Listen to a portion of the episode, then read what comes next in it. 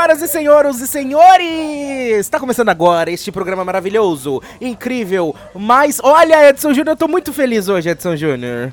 Bom dia, Edson Júnior. Boa noite, Edson Júnior. Boa vida, Edson Júnior. Porque nós estamos começando o Rota Perspectiva 3, que significa o quê? Basicamente, absolutamente nada. Nada. Nada, nada. Mas pra mim é um dia muito importante, porque pela primeira vez na história deste programa Rota Perspectiva 2022, Hum. temos um programa com roteiro decente!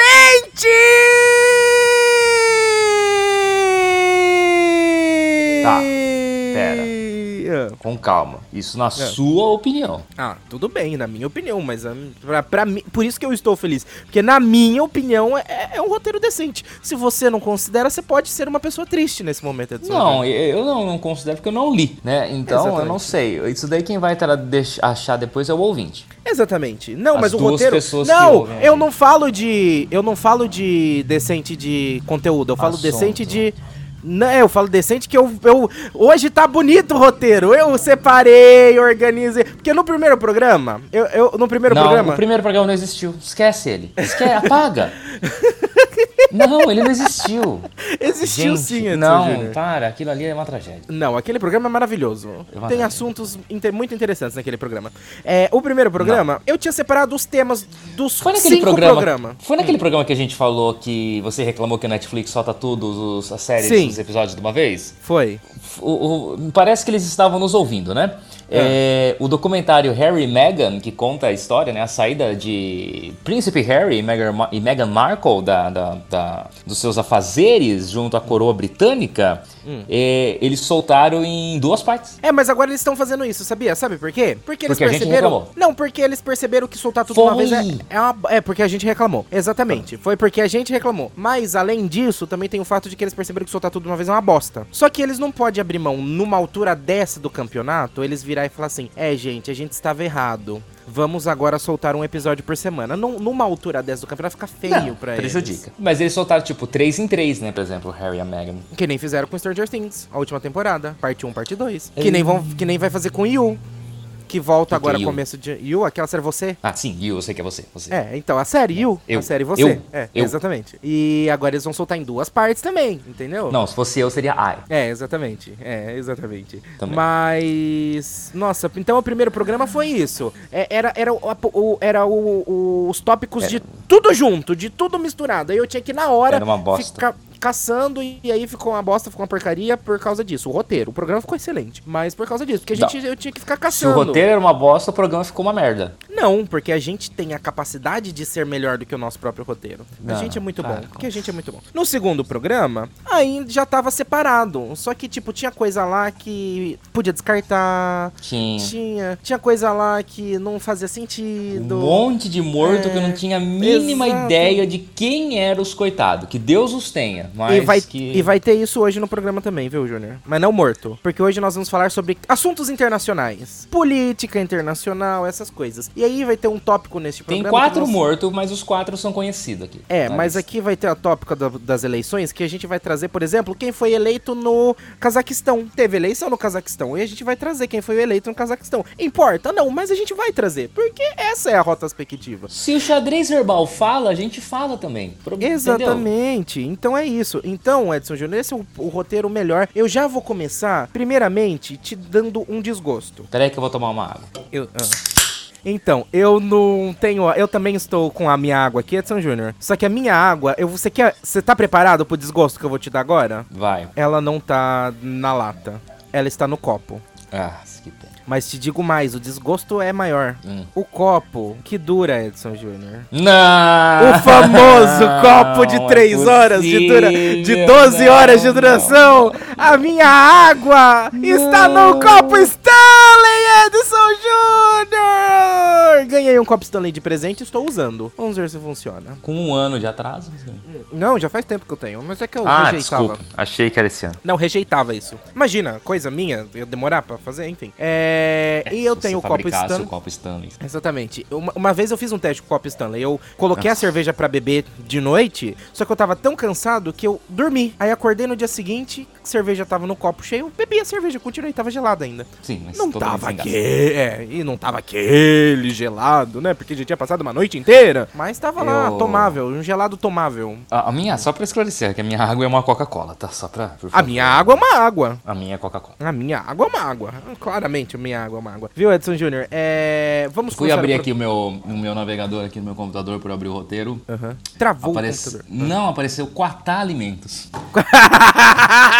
Primeira coisa que apareceu, Quatá Alimentos. Ê, meu Deus! E dizem que não ouvem, né, Edson Júnior? Bom, vamos começar o programa de hoje, Ah, né? não começou ainda? Né, a gente tá nos nossos 10 minutos introdutório ainda, a gente tá... Ai, ai, que a gente sempre foge do assunto. Ah, faz parte. Vamos começar, Edson Júnior. A Netflix, ela lançou... não, mentira. Só pra falar que o último Rota do Qatar foi muito bom, viu? Ficou Foi? sensacional.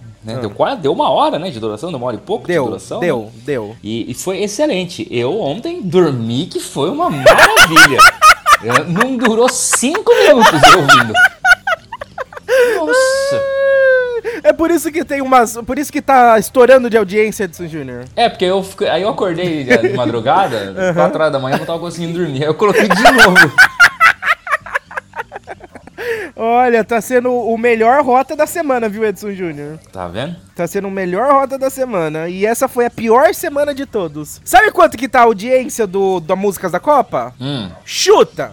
10, Mais! 11, Mais! 13. Mais! Meu Deus, 14 então. Mais! 19? Mais! 20. Mais! 31? Mais! Caceta. Fala logo aí, pô. 48, Edson Júnior. Nossa, quando pessoa. Gente. O que um título bem feito não faz. É. clickbait, né? Bom Não é o clickbait. Não é o clickbait, porque o assunto é aquele. Não deixa a de não um mentiu. clickbait. A gente não mentiu. A gente não mentiu. É CEO. Esse é céu. Seu. É CEO. É, não sei como é que é a também. pronúncia. A Isso. pronúncia. É seu. Seu. Seu. Meu. Seu. Meu. Meu. É seu. E o, te- teve o Yu, agora tem o seu. É, seu. Ai, Edson Júnior, nem parece que os assuntos de hoje são tão E eu, pesados, e eu- né? e eu nem lembrei de ouvir o raio da música lá, que não sei quantas seleções escolheram a mesma música lá. Até esqueci o nome Eu preciso ouvir ver se essa música é boa. Todo mundo escolheu essa música. Ah, é verdade. A gente pode ouvir quando? Segunda-feira, ao vivo, no Itacast! Pra não, você que tá a gente nos não ouvindo. pode tocar música no Itacast. Ah, é verdade. Cai o a, gente, a gente escuta no fone de ouvido e deixa o pessoal só ouvindo a nossa reação. Bom, É isso aí. vai. Roteiro. Vamos começar o programa de hoje. Já que os assuntos são internacionais, vamos começar com algo que, logo no começo deste ano, já abalou as estruturas do mundo inteiro. A Um terremoto. ameaça. Não? A ameaça. Pior do que um terremoto. Meu Deus. Porque foi fabricado pelo ser humano. A ameaça de um- quase uma terceira guerra mundial, Edson Júnior. Achei que você tava falando da Covid, que foi fabricado num laboratório da China e espalhado pra todo mundo. Não, esse infelizmente ainda. Comunistas. Esse é, esse é tema do ano passado, Edson. Tá, Ah, tá batido já. Não, isso aí já, já, não, já não tem. Quem pega Covid hoje em dia? Todo mundo. Quem pega. Ah, não, hoje em dia? Mentira, não é Covid. É claro que não é Covid. Não, é gripezinha. É gripezinha, é gripezinha, é muda Brasília. Então, Edson Júnior, é, vamos falar sobre a nossa. oh, quase foi uma terceira guerra mundial, não quase foi, Edson Júnior? Não. O pessoal pensou que ia ser. Ah, o pessoal meio Quando exagerado, né? começou, quando começou, todo mundo falou: Ih! Será? E o pessoal falou: Ah, não, não é. E graças a Deus, pra gente, né? Porque pra eles tá, tá sendo pro- É, terrível de é qualquer horrível, forma, né? obviamente, Mas assim, pra todo mundo, qualquer coisa que esteja ainda acontecendo lá, é Hum. todo. Vem algum, né? Algum fala. Lá vem a terceira guerra mundial, né? Uhum. Porque vamos lá. 21 de fevereiro. Opa, chegou a encomenda. Chegou, 21 chegou de- a janta. Chegou a janta. 21 de fevereiro começou a, a parada. Uhum. Pra quem não sabe, nós estamos falando da guerra da Ah, Interrússia é e verdade. Ucrânia. tá? Faltou a intro- o introdutório do. do, do- Ô, Júnior, aí no roteiro você vai tá vendo que tem a setinha? Você pode clicar na setinha que elas abrem, tá? Ah, tá. Tá bom. Não sei Obrigado. se você já percebeu, acho que você já percebeu, Já, né? sim. E dentro da setinha que abre, tem outras setinhas que abrem algumas vezes, tá? Ah, tá bom. E dentro É, da setinha que abre, dentro meu da setinha que Deus abre, às vezes, céu. às vezes tem outra setinha que abre também, tá? Mas enfim, pode continuar, Edson Júnior, desculpa. É, A Rússia vai lá e dá uma provocadinha na Ucrânia, Uhum. né? Lá no começo, lá no finalzinho de fevereiro. Isso, 21 de fevereiro. Uhum. É, reconhece ali Luhansk e Donetsk como ah, independentes. Uhum. São duas eram- regiões dentro da Ucrânia. É, eram regiões que já estavam com políticas separatistas, né? Eles já não. Sim. Eles não queriam fazer mais parte da Ucrânia. Eles falaram assim, ah, gente. É tipo, é tipo, estão- é tipo o sul do, do Brasil. Eles viram e falaram assim, ah, perfeito. pra quê? Pra quê? Vamos separar, deixa esse Nordeste pra lá. Exatamente, Era mais ou menos exatamente. isso, né? Isso. É, esses são os, os gaúchos da, da Ucrânia. E- Exatamente. E, e- então, e os catarinenses. É. E não, não confunda com catarianos. O, o- eles ali já se fala muito russo, eles estão ali bem Uhum. próximo da fronteira, tudo mais e tal, tudo. Aí o, o, o, Vladimir, o Uhum. Putin, vai lá e fala: não, são independentes. Uhum. A Ucrânia fala: não, não são. Ele fala, são, não, não são. E aí, o que, que acontece três dias depois, no É. dia 24 de fevereiro? A Rússia inicia a invasão militar à Ucrânia. Com... Com esse, que assim, a gente chama de guerra Rússia-Ucrânia, mas na verdade é invasão russa à Ucrânia. A Ucrânia está fazendo o que nesse momento? Se defendendo. Desde então, se defendendo. Uhum, exatamente. Única e exclusivamente se defendendo. É, ela não tem feito nada, assim, nenhuma ofensiva, pelo menos nada. Pode até ter acontecido alguma coisa, mas nada a nível do nível da, da- da- a ponto de demonstrar ser a Ucrânia fazendo algum tipo de ataque, né? Exatamente. Naquele primeiro momento, não. Hoje em dia até rolou alguns ataques e tudo mais e tal, pá. Mas é, era um início apenas é, de, de- Era um início de uma invasão. Ah, se pensou ali naquele momento que se resolveria fácil e rápido. Sim, eu lembro disso que o pessoal tava falando, né? No começo do ano, aí, ai, tá guerra, guerra. Primeiro, primeiro, eu lembro que o popular, né, veio tipo, ai, acabou, é a guerra mundial que tá faltando, que tá esperando, todo mundo tava esperando a terceira guerra mundial, é essa. Aí passou um tempo, o pessoal ficou, hum, ah, já foi, né? Passou, né? Mas não é bem assim, né, Edson Júnior? Não, é que assim, se pensou que se resolveria rápido, por quê? Devido ao poderio que a Rússia tem. Ah, número de, de soldados, ah, armamento, né, equipamentos de guerra, como tanques, etc, etc, etc, contra a Ucrânia. Que, apesar de ser muito grande, ainda é muito pequena perto da Rússia. Sim, é o Quer dizer, todo Rússia- mundo é muito pequeno. Todo mundo é muito pequeno perto da Rússia, né? A Rússia é continental? É, é o maior país do mundo, né? Ela começa na Europa, ela termina na Ásia. né? Sim. Nossa, é bicontinental. É. Então, é, é, se pensou que seria isso, né? Então a gente tem resolução do Conselho de Segurança da ONU votando contra, né? É, Votando contra não, né? Fazendo uma resolução que condena a invasão à Ucrânia.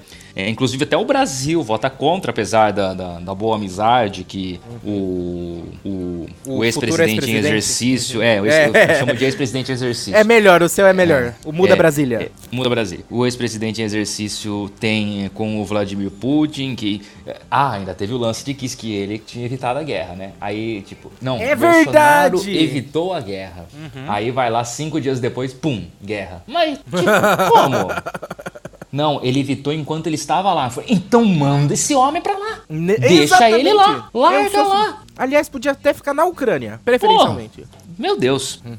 Ah, aí Uhum. Mas os começam... filhos não foram envolvidos, né? Não. Os filhos Quer de dizer, Bolsonaro e os filhos do Putin. É, filhos do. É, filhos do- Não, não, Não? eles são. Não, quer, não. ah, não, é.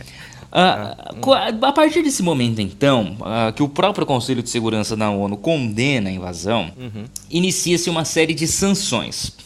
O que são Principalmente- sanções, pra quem não sabe? Sim, principalmente na parte econômica, né? Então você faz o quê? Ah, Você começa a pressionar o os países em guerra, os países que estão na disputa, que estão eventualmente aí brigando um contra o outro, ou não, no caso. No caso é a Rússia querendo invadir a Ucrânia e tudo mais, desrespeitando a soberania de um país. Sob alegações, né, que é engraçado, né, os Estados Unidos falam assim, não, a Rússia está invadindo a Ucrânia sob alegações falsas. Tipo, bom, os Estados Unidos tem lugar de fala, né? Eles sabem muito bem o que é isso, né? O Iraque é uma prova viva disso daí, né? Até agora ninguém achou as armas de destruição em massa do Saddam Hussein. Já tá enforcado já, uma hora dessa.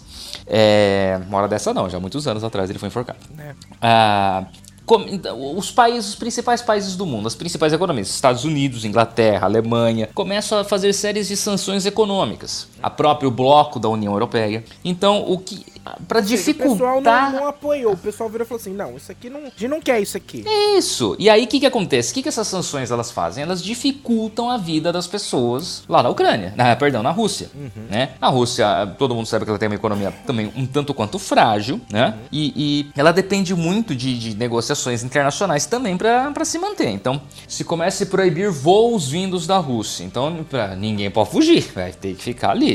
É, começa a se fazer proibições é, de negociações disso, disso e daquilo. Começa a se taxar isso, isso e aquilo. Então, é, os bancos aí tiram os bancos. Aí o último, um dos grandes, um dos últimos atos de sanção foi retirar os bancos russos do sistema SWIFT, que é o sistema mundial bancário que permite que você faça transferências bancárias entre contas de qualquer lugar do mundo, entre bancos de todos os lugares do mundo. Então, uhum. a Rússia ela vira uma ilha econômica, ela fica isolada do resto do mundo e você para, você começa começa a isolar o que? Os oligarcas russos. Então vamos lá, o que são os oligarcas russos? São, são, são grupos de pessoas com muita grana dentro da Rússia, como por exemplo Roman Abramovich, que é dono do Chelsea, time de futebol, como é por exemplo a família Mazepin, pai do Nikita Mazepin, que era piloto de Fórmula 1, é, entre outros grandes oligarcas que são ligados a N atividades, mas principalmente, por exemplo, o caso do Mazepin,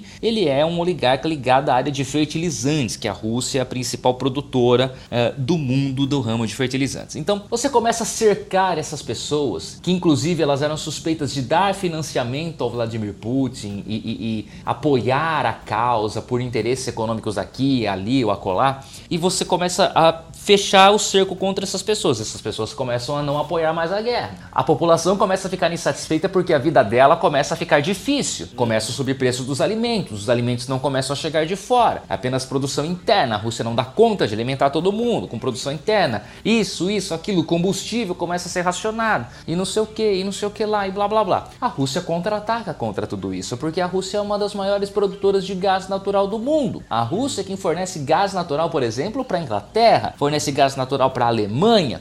E isso é essencial para esses países para manter o que? Aquecimento na época do inverno, que é o que nós estamos agora. Uhum. Quando isso estoura, isso nós estoura mais ou menos. Nos países. Lá, exatamente. É. Quando isso estoura, eles estão na transição do inverno para a primavera, já não tá mais usando, não tá precisando, tá de boa. Então o pessoal fala: agora tá tranquilo, daqui 4, 5 meses o bicho vai pegar, porque vai começar o, o, o inverno e as coisas vão ser feias para eles. E, e aí é que a, vamos ver até onde vai. A Rússia ela começa Aí o que, que acontece? Inglaterra e, e, Alemanha importam muito gás russo. Só que as negociações elas são feitas em euro. Com os bancos russos fora do sistema SWIFT, eles não conseguem mais pagar.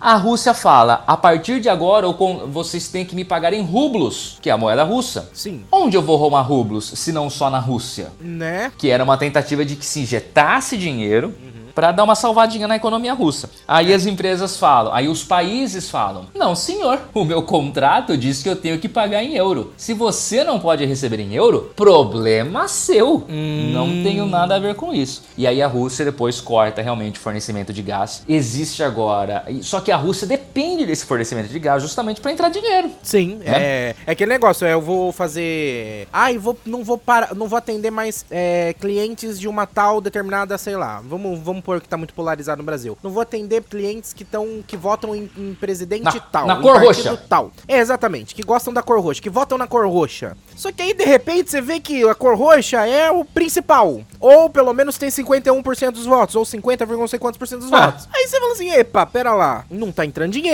Não tá entrando, não tem como. Não dá, não dá certo, não funciona, né?" Exatamente. E aí o que que acontece então? Começa a se dificultar a vida da população. A população começa a se voltar contra. A população não está satisfeita com a situação. E aí a, e a guerra, a, a invasão, que teoricamente seria fácil de ser resolvida, começa a se, ser dificultada. Por quê? Por debaixo dos panos. Aí agora é muito mais. Agora é por cima dos panos mesmo, uhum. aí todo mundo já sabe. Os países mais fortes, como Reino Unido, Inglaterra, Estados... É, Reino Unido e Inglaterra é a mesma coisa. Reino Unido, Estados Unidos, Alemanha, começam a ajudar a Ucrânia com armamento. Hum. Eles vão dando meios da Ucrânia e se defendendo. A Ucrânia tem soldados muito bem treinados. Né? O exército ucraniano, apesar de ser menor, eles são bem treinados.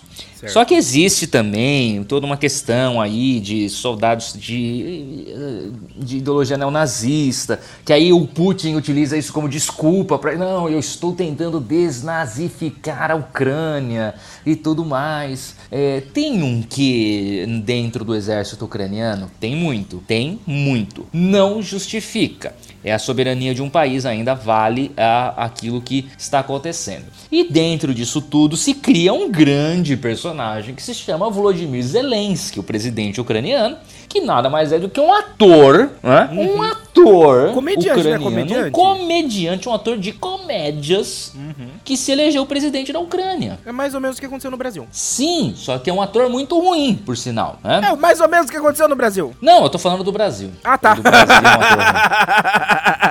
é, lá ele até que era mais ou menos. Até que ele era é, bom. É. Então...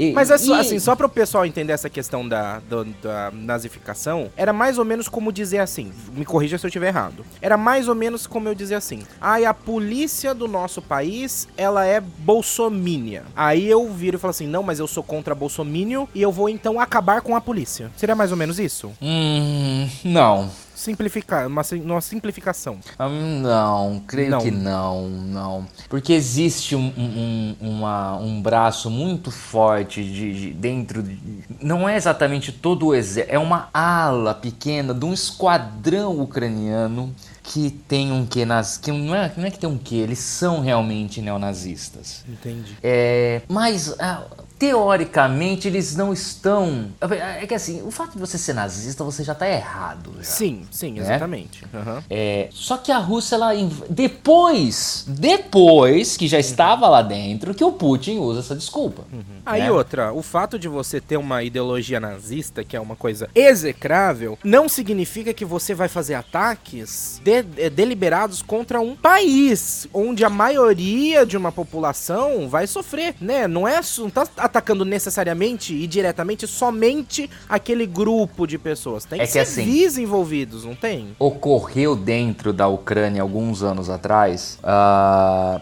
um, um, eu não me recordo agora o, o fato, mas houve mortes em massa de cidadãos mais alinhados à Rússia dentro da Ucrânia uh, ucranianos mais russos, vamos dizer assim, de origem russa dentro da Ucrânia, é, comandados aí por esse batalhão, né? Porque a Rússia, todo mundo sabe, é quem né, ganha, teoricamente, a guerra, na Segunda Guerra Mundial, né? Quando se tenta fazer a invasão a os soldados nazistas tentam invadir a Rússia e ali eles acabam se dando muito mal, né? É, devido a um inverno rigoroso, eles não estavam preparados. Eles perderam a guerra no mesmo ponto que o Napoleão perde, então, né? É aquela coisa, né? Não, não aprenderam com os erros do passado e ainda bem. Mas voltando então a, a, a, ao cerne ali do, do, da situação. O Zelensky vira uma estrela.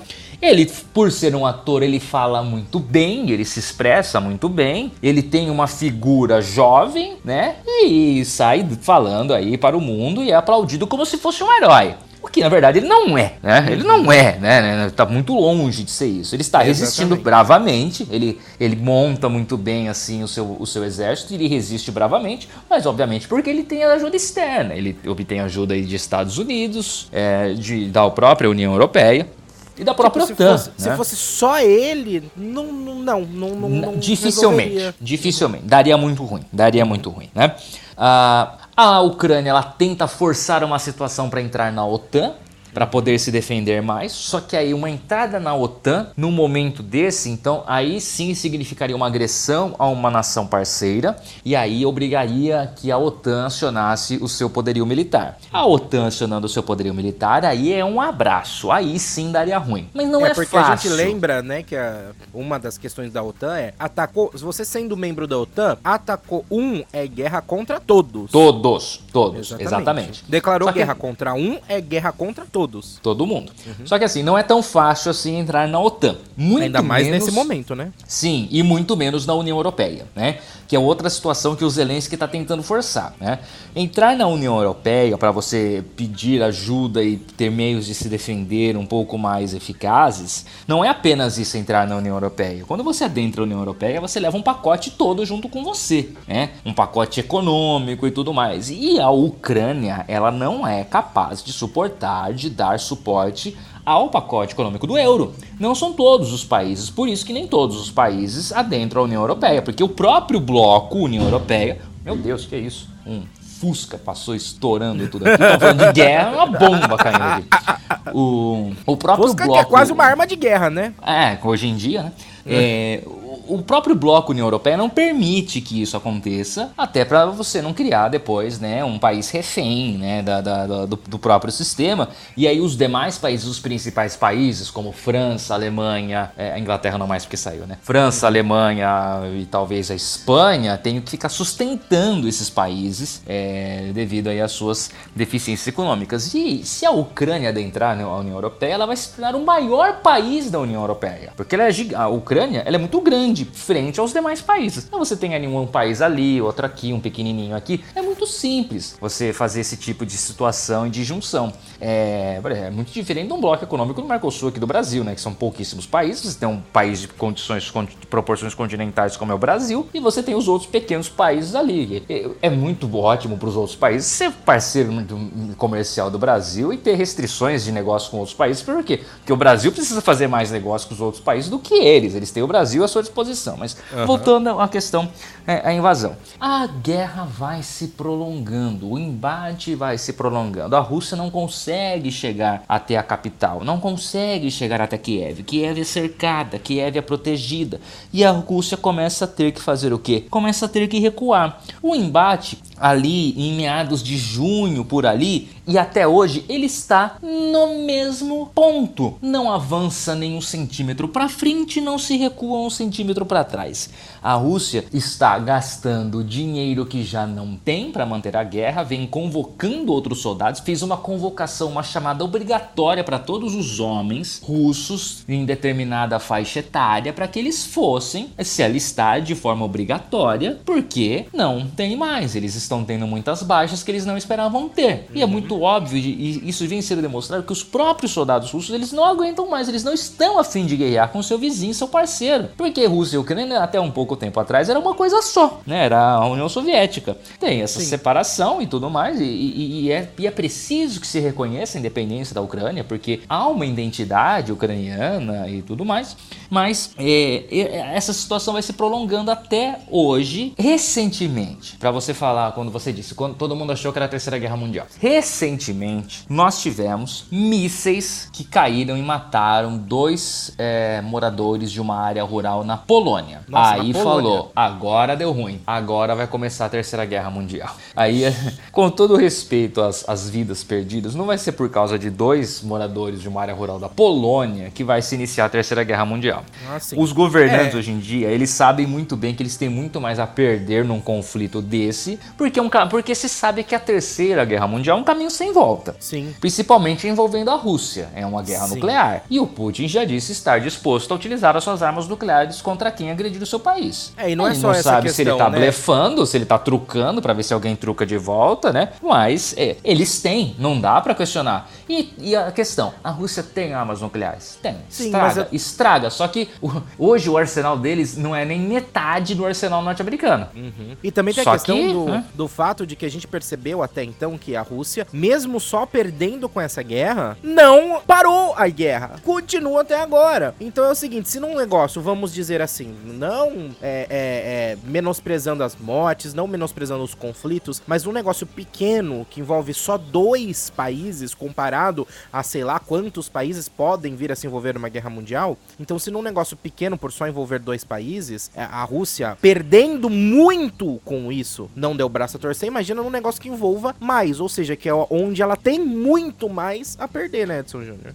Exatamente, assim. É, é, é, a Rússia estaria isolada, então ela usaria as armas nucleares logo de partida, num, num caso de conflito mundial, né, envolvendo as principais nações. Ela atacaria os seus principais alvos, porque até, como eu disse, ela está, ela está isolada. Uhum. O único teórico parceiro russo é a China, mas eu duvido que a China entraria no conflito apoiando a Rússia. Ela também tem muito mais a perder do que a ganhar. É, e se arrasta até hoje, até porque, né, Rafa, é difícil agora você voltar atrás numa situação. Que, que, o, que, o que o Putin vai alegar, né? Qual vai ser a desculpa para voltar com o rabinho entre as pernas? Né? É, ele Mas... precisa de uma negociação. Então foram abertas rodas de negociação com representantes do governo ucraniano e o representante do governo russo. O, o próprio Zelensky falou: Eu quero conversar com ele, manda ele falar comigo. Eu falo com ele cara a cara, frente a frente, não tem problema. Então se faz algumas situações, ah, não, eu quero a área lá de Donetsk, eu quero que a Ucrânia reconheça Donetsk independente. Porque o que, que vai acontecer depois? Donetsk vai pedir ajuda, porque ela não vai conseguir se manter sozinha. É, é igual alguns estados aqui que querem se declarar independentes e, e depois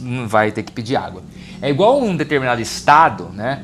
Que a gente conhece muito bem, que diz ser a. Como que é? é, a roda propulsora do país. É o cacete, já não é faz tempo, né? Já não é faz tempo. Se São Paulo se torna independente, nós estamos ferrado, tá? Uhum. Ferrado, nem tem que depender de importação de um monte de coisa. E, e isso daí serve para os mais antigos, né? Povo antigo, não, Mas que Itápolis São não tem. Paulo, Itápolis não, São Paulo não tem esse, esse movimento. Tem Ah, lógico que tem, ah, não, lógico não, que não, tem. Não, não, calma, calma, calma. Tem, tem, obviamente, sempre tem. Se bobear, tem em todos os estados brasileiros tem seus, seus movimentos separatistas, se bobear. Não, senhor. Mas o, o, que eu tô falando é, Itápolis, Itápolis, oh, não sei porque eu tô confundindo São Paulo com Itápolis. São Paulo tem essa força, tipo, tem é, é, é forte o movimento separatista aqui? Já, com certeza, ainda mais agora, depois desse período eleitoral, ele vai cada vez mais se intensifica. Existem N planos de, de, de, de independência. É, isso não pode acontecer, porque né, o Brasil é uma república, uma federação, e é contra isso na Constituição. Sim. Voltando à guerra, ao assunto principal, uh, o Putin ele não pode recuar. Ele uhum. não tem o que fazer ele tem que então abrir negociações. Só que os dois lados têm que fazer concessões. Ninguém acredita, ninguém, todo mundo sabe que isso não ia acontecer na primeira reunião. Oi, tudo bom? Eu sou o Putin. Oi, seu Zelensky, tudo bem? Prazer, como é que tá? Viu? Eu quero tal coisa. O senhor, ah, eu quero tal coisa. Tá ótimo, amigão. Vem cá, vamos Mas embora. Zelensky acabou, comediante, como conta uma piada. É, isso. É, todo mundo sai rindo e beleza. Não, isso daí vai se arrastando, são negociações que cada um lado vai ter que ceder um pouco, etc, etc, etc. Isso tudo teve uma grande consequência. Hum. É, além das vidas perdidas, a gente teve um movimento migratório da Ucrânia muito forte, né? Muitos ucranianos deixaram o território, são os chamados refugiados, que a gente chama de refugiados, e vão para outros países, né? Ah, só que assim, ocorreu uma situação tanto quanto diferente do, de outros movimentos de refugiados que a gente vê, né? Isso evidencia cada vez mais o preconceito, né, que existe no mundo, né? Porque teve uma, uma emissora de televisão, eu não vou me recordar de qual país que foi, falou, mas eles são diferentes. Ah. Eles são loiros de olhos azuis. Hum. Né? Então você tá recebendo Teve pessoas... até deputado brasileiro fazendo comentário. Teve, teve isso tudo. É, situações lamentáveis, né? É. Lamentáveis, né?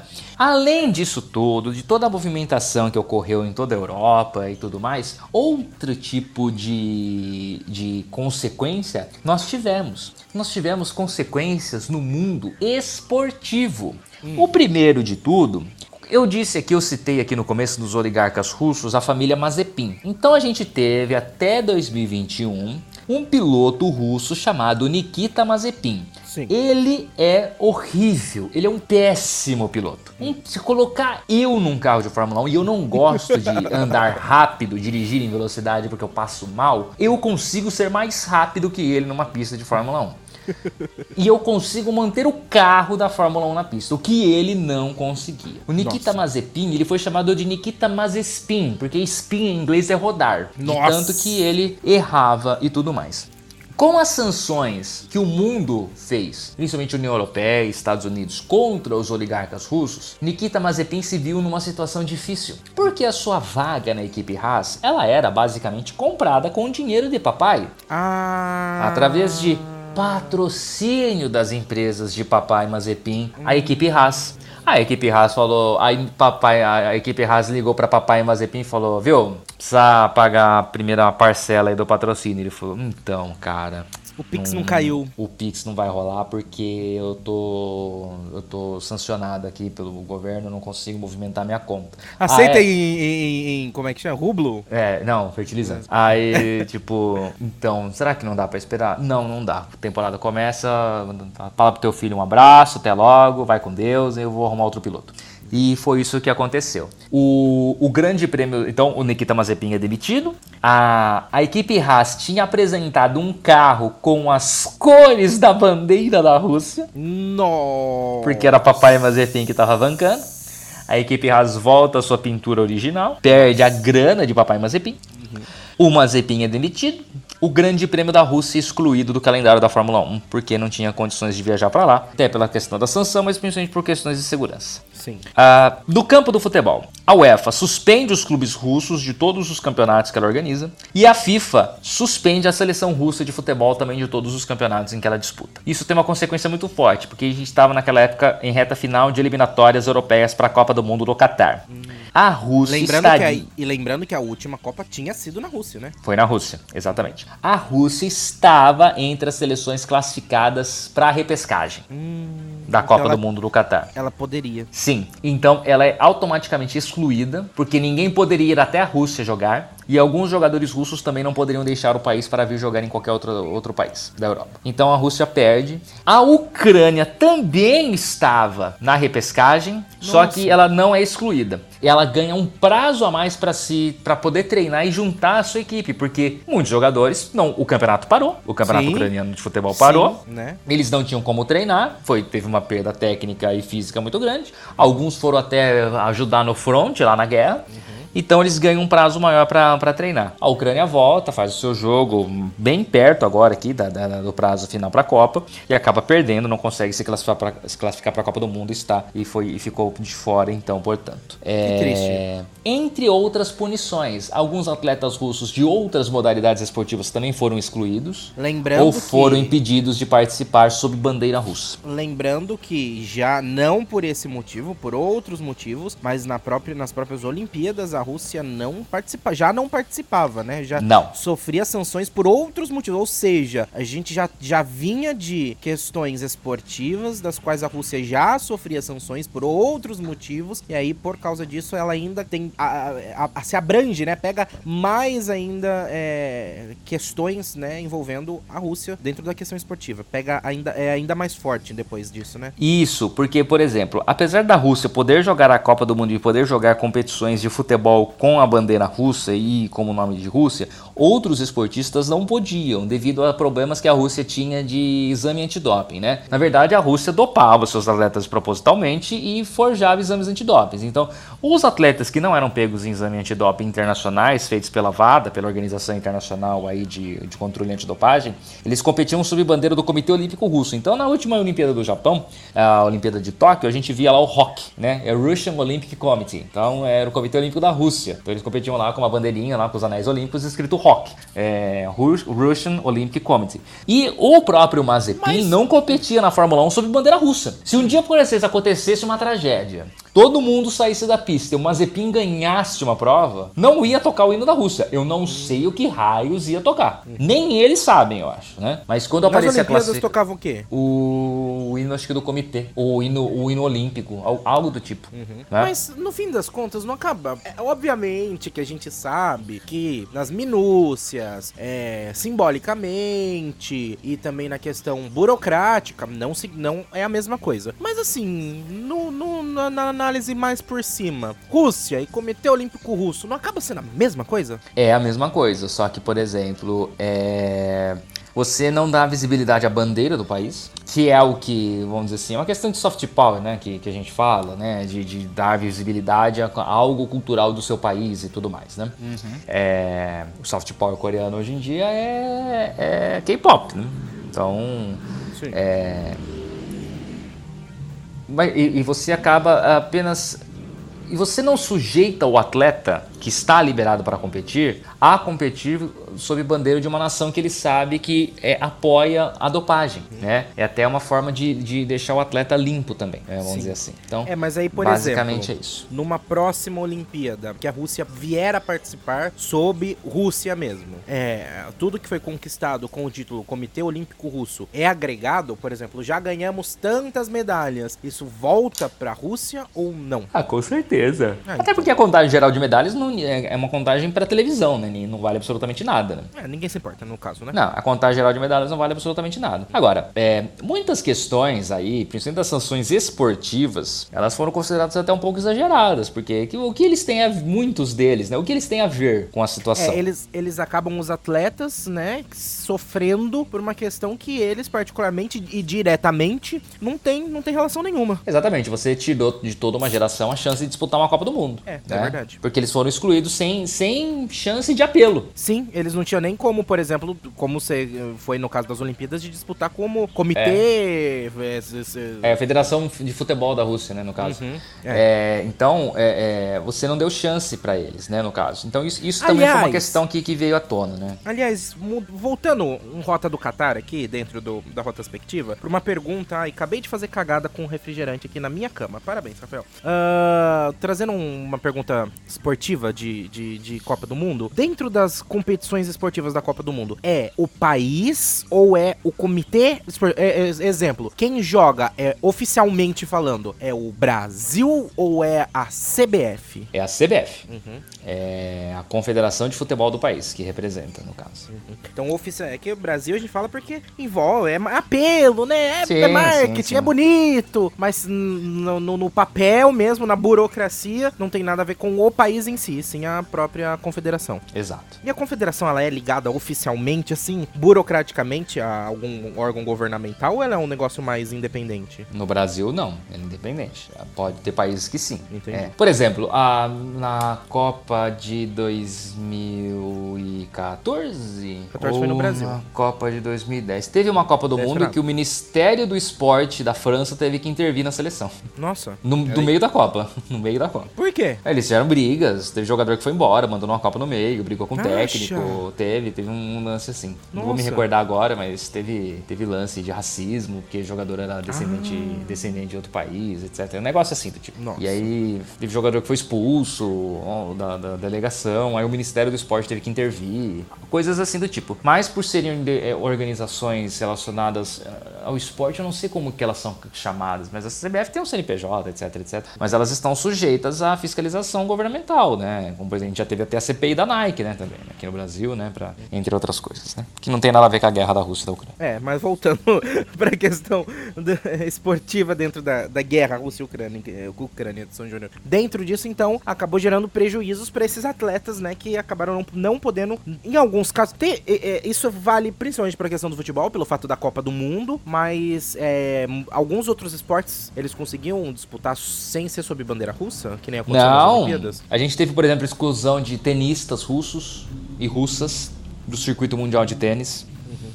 É, casa, a, a, países que apoiam, bielorrussos, né, porque a Bielorrússia apoiou, né, a Belarus, né, Bielorrússia, antiga Bielorrússia, hoje Belarus, né, apoia a Rússia na guerra. Mas não é também... o nome brasileiro traduzido, não fica Bielorrússia? Não, é Belarus agora, sempre Belarus? todo Olha, então... é, Eles também sofreram sanções e também foram punidos esportivamente. E a gente tem muito tenista, muito ginasta, né, desses países, boxeadores, né, e todos eles também receberam algumas sanções e também foram punidos. É, gente, infelizmente são as coisas que a guerra vem é, trazendo para pessoas que não estão nem envolvidos, né, como uma guerra não deve ser desejada para ninguém, né, porque a afeta quem menos menos estaria envolvido, né? Mas Edson Júnior, olhando para uma situação agora, atual, não, não, seria inteligente da parte do Putin ceder em alguma coisa? Ele vira e fala assim: "Não, beleza, conseguimos, olha só, fiz a, Ucrânia pede assim, ai, a gente não, não abre mão. Ai, tá bom, vai, deixa. Deixa isso aqui. Me dá alguma coisa só pra eu não sair de uma banana. Ah, te dou isso. Ai, tá bom. Obrigado. Aí ele sai, oh, conseguimos o que a gente queria. Porque tá sendo muito ruim pra Rússia nesse nesse momento? Extremamente prejudicial. Então. É, as informações que, que, que circulam é que a Rússia esgotou todas as suas reservas de dinheiro que ela tinha feito pra guerra. Porque assim, ah, estão falando que vai ter uma guerra na a Rússia vai invadir a Ucrânia. Aí todo mundo, ah, você acha que a Rússia vai invadir a Ucrânia? Eles não são nem loucos. Aí você começa a, pe a pegar a, o fundo de reserva de dinheiro de dólares que a Ucrânia, que a Rússia fez ao longo dos anos, tudo indicava que ela tinha alguma, alguma manobra, que ela ia fazer alguma manobra, porque ninguém acumula tanto dinheiro daquele jeito, uhum. em tão curto espaço de tempo. Se ela estava acumulando aquilo ali porque ela sabia que ela ia precisar depois. Só que essas reservas já estão acabando. Essas reservas já estão chegando ao final. Óbvio que o Putin tem que negociar. Só que ele é um cara que ele não é, ele não é disso, ele não recua, ele não vai recuar, né? Então, e ele não vai sei. até o fim querendo é, então, isso ponto. A, a, só que a gente não sabe qual é o fim. O que é o fim que ele quer? Ninguém é. sabe por enquanto. É, porque no final das, das contas, se ele mesmo já declarou que ele está anexando alguns territórios ucranianos, que talvez sejam os territórios que, que estavam envolvidos na questão do conflito, se ele já autodeclarou isso, ou seja, para ele já é dele, por que que tá guerreando ainda? Pois é. é não faz muito sentido, Edson Júnior. Nenhum. Hum, um gole hum. da minha água. Vamos seguir pois aqui, é. Edson Júnior. Não só na Sim. Rússia, a gente teve ataques e conflitos. Também em Israel, no dia 5 de agosto, tivemos ataques aéreos lá na faixa de... Aliás, Israel iniciou ataques aéreos lá na faixa de Gaza, deixando também dezenas de mortos. Em faixa de Gaza que já é... Todo ano, né? Vai ter notícia sobre isso no, na retrospectiva, né, Edson Júnior? É, infelizmente é um conflito que existe já há muito tempo. Também tá longe do fim. A gente até, tem um, até teve um longo período aí de, de, de cessar fogo, né? É, entre... E a guerra da Rússia talvez esteja se direcionando para isso, aparentemente? Não, não. E aí é, aqui é mais uma questão histórica mesmo, reparação, né? De, de não, sim, mas o que eu tô falando é, é de questão de, de duração, de ah, tempo. Ah, não, não, não. A guerra da Rússia não tem nenhum ano ainda. Talvez acabe, ou se vamos supor. Reza a lenda que o Putin tá doente, né? Às vezes ah. ele cai morto aí do agora, agorinha, e, e, e, e, e acaba, né? Vai fazer o quê? É, ninguém vai, ninguém vai, né? Ninguém vai, ah, o próximo chegar e falar, não, eu? Tá louco, não, chega, É porque vambora. assim, também tem a questão, ó, vamos, vamos lá. Teoria da conspiração, Edson Júnior. Começando a teoria da conspiração. O Putin hoje, ele tem muito a perder e ele tá perdendo e a, e a tendência é ele perder. Porque mesmo que ele cons, con, consiga o que ele busca nessa guerra, ele já perdeu muito. Pra a Rússia voltar e se reerguer, vai ser um longo trajeto, não vai ser um negócio fácil. Não vai ser. Não. não os próximos anos não serão anos muito bons para a Rússia. Não. Como diria Marília Mendonça, todo mundo vai perder. Todo mundo Exata vai sofrer. Exatamente. Diante disso, ele sabe, a gente sabe também que ele é uma pessoa de personalidade. Ele não vai abrir mão. Ele não vai aceitar quieto. Ele não vai fazer o. o ah, beleza, gente, desculpa, errei, ó, beijo já cometi um erro, vem alguém aqui, ó, tô, tô passando aqui, quem é meu vice? Não sei como que é lá, a gente comentou isso na Rota Rússia, mas não lembro, é Kizar, é isso? Não, Kizar já foi. Kizar é coisa antiga, coisa velha. É, é. é presidente. Presidente. Deve, deve ter um vice, então. Vai saber. Agora, ah, vai então. É quatro é, anos que já foi Rota Rússia. Quatro anos e meio. Enfim, é, é, então. Mas... Não lembro nem do Rota do Catar, vou lembrar do Rota Mas, assim, deve ter alguém aí na linha de sucessão, vamos dizer assim. Ele não vai virar e falar assim, ai, ah, gente, ó, ah, fiz cagada, beijo, alguém vem, né? Não. Só que ao mesmo tempo, se ele não tá sendo tão quisto, assim, não que ele já. Não que ele fosse muito quisto na Rússia, porque eu também não sei. Mas a gente sabe é. que lá meio que você tem não que é querer. É, não é? Não é lá, lá, lá você também não tem muita opção, né? Não. Quem protestou lá no começo da guerra se deu mal um pouquinho. Então, então, a gente sabe que você tem que querer, você tem que bem querer, mas não porque você bem quer, porque você tem que bem querer. Uh, só que chegou num momento em que também o povo russo também não tem mais muito a perder. Deles virar e falar assim, a gente não quer mais o Putin. É. Vai chegar num momento que o povo vai poder fazer um. Gente, ai, chega! Ai, já, já perdemos tudo que tinha pra perder. Tchau, Putin. Então ele tá entrando numa sinuca de bico. Sabendo que ele não é uma pessoa que aceita muito perder, talvez talvez não viria num futuro. Ai, gente, temos uma triste notícia. O Putin se foi. Agora vai assumir o Patin. E aí vem o Patin e assume o lugar do Putin. E o Putin morreu. Só que na verdade é o Michael Jackson que não morreu. Não sei. Entendi. É. Teoria da conspiração. Total. Que acabei é de inventar, inclusive. É, exercício de futurologia dentro de uma retrospectiva. É pra gente falar do passado, a gente tá tentando projetar o futuro. É. É porque na verdade não conseguiu a vidente que eu tanto quis, né? Se a gente tivesse a vidente aqui, Edson Júnior, mas é um programa faz... de retrospectiva, não Mas aí a gente podia fazer hoje a retrospectiva 2023, se o Putin ia morrer ou não, com a vidente, entendeu? É isso, Edson Júnior. Mas já que a gente falou de guerra, vamos falar do, do, caminho oposto da guerra, que é a política, não é verdade? É? Não, achei que era paz, né? Ah, tudo bem, mas para você, se você não resolve, para você resolver na guerra é porque a política não funcionou, certo? Tá. Se resolvesse na política não tinha guerra, não é verdade? Pode ser, pode então vamos para vamos falar de política, Edson Júnior, política internacional. Tivemos eleições e posses de presidentes, primeiros ministros, é, secretários aí ao longo deste ano de 2022 no mundo inteiro. Vamos começar da Itália, Edson Júnior? Vamos, Fratelli d'Italia.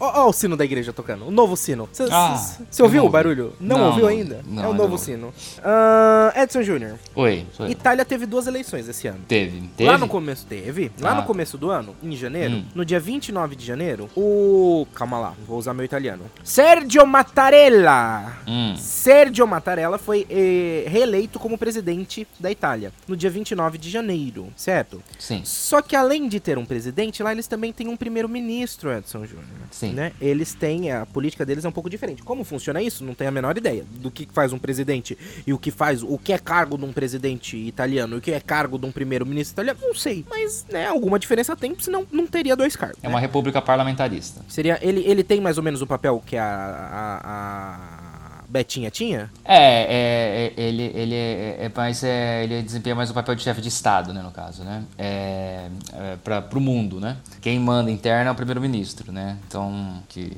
é igual Portugal, né? Portugal tem presidente e primeiro-ministro. O, o presidente é mais chefe de Estado, é, faz a política da boa vizinhança com o resto do mundo. Quem manda é o primeiro-ministro, quem governa o país é o primeiro-ministro. Gente, eu acho isso uma bagunça total. Eu não entendo como isso pode funcionar, pode dar certo. Não, eu adoraria ser o presidente num país desse, não faz bulhufas. Exatamente, mas. Ninguém te culpa de nada. É, você ainda vai Você passear, tá lá, vai visitar os isso, G20, é. os G30. Come de graça, viaja de graça. É uma Mas, maravilha. é, pode ser, Edson Júnior. Mas, enfim. O Sérgio Mattarella foi reeleito como presidente, Edson Júnior. E lá, como Olha tem só. também ah, o primeiro-ministro, lá na Itália, ultimamente, eles estão tendo muito problemas com primeiros ministros, Edson Júnior. O mandato do primeiro-ministro, se eu não me engano, é de cinco anos. Oficialmente, Ah. certo? Só que a média de primeiros ministros italianos dos últimos tempos tá sendo de 13 meses. Sim. Eles não Ah, ficam, eles não, saem. é. Porque pra quem não sabe, no parlamentarismo, nessa parte de, de primeiro-ministro, etc e tal, porque aqui a gente tem o parlamentarismo no Brasil também, mas não é, a gente tem os parlamentares, não tem um parlamentarismo, né? A gente tem uma câmara parlamentar, que são quem rege as nossas leis, os nossos deputados. Lá não, lá é um parlamentarismo, eles têm um poder, né, de, de, de qua- quase que um poder de presidente. Quase não, é um poder de presidente, basicamente, né, o primeiro-ministro, né? Um- é um poder de presidente comparado com o nosso presidente, com o nosso presidencialismo, né, Edson Júnior? Perfeito. Então, é, só que uma diferença lá é que lá é muito mais fácil você tirar. Lá, o cara não gostou, não tá indo bem, ele pede pra sair. Lá você não tá indo bem, se você não pede pra sair, eles te tiram. Lá não tem esse negócio de, ai, comprar congresso, comprar as coisas, etc e tal. Lá, sai. Se você não tá indo bem, se você não tá sendo popular, se você não tá sendo aprovado, se o povo não te quer, ou você pede pra sair, ou eles te tiram. Não é mais ou menos assim? É, mais ou menos. É o seguinte. é, então você vota. Numa eleição, você vota. ah, é como se você votasse no partido, tá? Então, ah, por exemplo, se fosse aqui no Brasil, ah, dessa forma, quem comandaria o país era o PL, que é o que tem a maior bancada. Sim. E aí o PL formaria dentro do partido é, o time de ministros. E aí existe o chefe dos ministros, que é o primeiro-ministro, que é ele quem comanda toda a bancada. E é ele quem governa. Dentro do próprio partido, se percebe-se que ele não vai bem, você pode dar o voto de desconfiança. Então, aí o que, que faz? Ou ele renuncia para o que alguém do próprio partido é, indique, ou então você pode. Se houver o voto de desconfiança, aí o que, que tem que fazer? Tem que. é, você dissolve todo o parlamento e convoca novas eleições. E aí você perde, ó, você corre o risco de perder o poder. Exatamente, né? porque aí Então, você vai ter uma nova, né? Você vai estar lá concorrendo com. Uma nova composição. Exatamente. Exatamente. Então por isso que muitos deles eles abrem mão, eles renunciam antes. Foi o que aconte- aconteceu recentemente com o Boris Johnson, foi o que aconteceu recentemente agora lá com a moça lá que matou, quer dizer, matou não, foi a última que viu a Beth, né? E, e- e- e- e eu esqueci o nome dela agora. A Liz Truss. E a Liz Truss. E a Liz Truss, ela durou menos no cargo do que um alface sobrevive A gente, a gente fora da... A gente vai comentar sobre isso daqui a pouco, Edson Júnior. O alface? É, é, vai ter o, a parte de comidas fora da geladeira na nossa retrospectiva.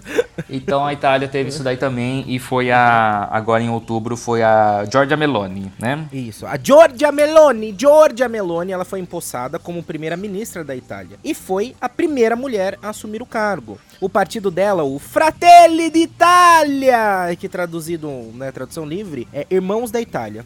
O que na verdade é o hino, né? É, é verdade. O Fratelli d'Italia venceu as eleições gerais em 25 de setembro. E aí, como parte da sua coalizão, ele, ela traz, né, os partidos dos ex-primeiros ministros Silvio Berlusconi e Matteo Salvini. Ambos de direita, Edson Júnior. É um partido mais direito. Porque assim, a gente fala aqui no país, você, usou o exemplo do PL, mas é porque aqui, aqui no Brasil, a gente tem. Uh, eu tava olhando a lista de partidos, né? A gente tem 823.592 partidos políticos no Brasil. Mas lá, não é mais ou menos assim que funciona. Eles meio que. Da mesma forma como aqui tem as coligações. As nossas coligações é mais ou menos o que eles fazem lá, não é, Edson Júnior? É, não, é... isso daí é depois. Você, depois que você é eleito, você precisa buscar uma coalizão para você poder ter a maioria e poder governar, né? É, mas o que eu é... escuto, o que eu, não sei se é isso real, mas por exemplo, vou usar o exemplo dos Estados Unidos. Eles têm dois partidos principais, que é o republicanos e os democratas, né? É, mas existem republicanos também... não, esse daí é o do carioca paulista, é republicano, republicano. Partido Republicano. Ah, tá, o Partido Republicano e o Partido Democrata, né? É, é. Um, é dos dois partidos principais. Só que também tem o Partido Verde. Tem. E tem também pessoas que conseguem disputar como não é neutros que fala, é independentes. Independentes, né, que não precisam dos partidos. Só que dentro desses partidos, eles têm as subdivisões. Então, mesmo tendo um partido verde, existem os verdes dentro dos democratas, os verdes dentro dos republicanos, os, sei lá, os, os vamos dizer, os trabalhistas dentro de um partido, os, os, sei lá, os liberais dentro do outro partido. Existem alas dentro dos partidos que, que funcionariam não, não na parte na parte ideológica. Aqui no Brasil, ideologia não existe, né, Júnior? Não. É, no Brasil, você vai pelo existe nome do por partido. parte da esquerda, né? É difícil você. Tipo, você pergunta pra pessoa, ah, beleza, o que que significa seu partido? O que que ele defende? Aqui no Brasil. Ah, existe por nome. parte da esquerda, porque a direita até hoje ela não sabe o que que é direita, né? Então. né? Não existe, né? Nem o que ah, é esquerda sou, se bobear, né? Eu sou conservador nos costumes e liberal na economia. Então você tá perdido, meu amigo. Você já parece um João Bobo, né? Desculpa, mas. É, mas é assim. É, Ou o contrário, Estados... geralmente, né? É, mas nos Estados Unidos eles não precisam disso, né? Geralmente se faz esse tipo de fusão, de fusão não, né? De, de acordo, né? De coalizão que é a palavra correta, com os outros partidos para você poder realmente governar, mas isso ocorre pós-eleição. É diferente aqui do Brasil que você faz antes da eleição uhum. para você poder conseguir dinheiro. E, no Brasil tempo é de TV. Dinheiro. Tempo de é, TV. É, tá. Tempo de TV. É, basicamente é isso. Ah, ah. ah, o fato da, da, da, Meloni, né, ter, ter, ganho e tal, e ela faz aí a, a, a coalizão aí com o Berlusconi e com o Matteo Salvini, uhum. ambos de direita, é, é o, o grande chamariz é que, primeiro, é a primeira mulher, né? Uhum. E é um partido neofascista. São fascistas, né? O Fratelli ah. d'Italia é um partido fascista. Então é a volta do fascismo à Itália, né? Então é um ah. momento difícil, né? A Itália, ela transitou muito pela direita durante muito tempo com o Silvio Berlusconi e todos os seus escândalos de corrupção que ele tinha. É, ela não, não chegou... Corrupção em partidos de direita? É, acontece.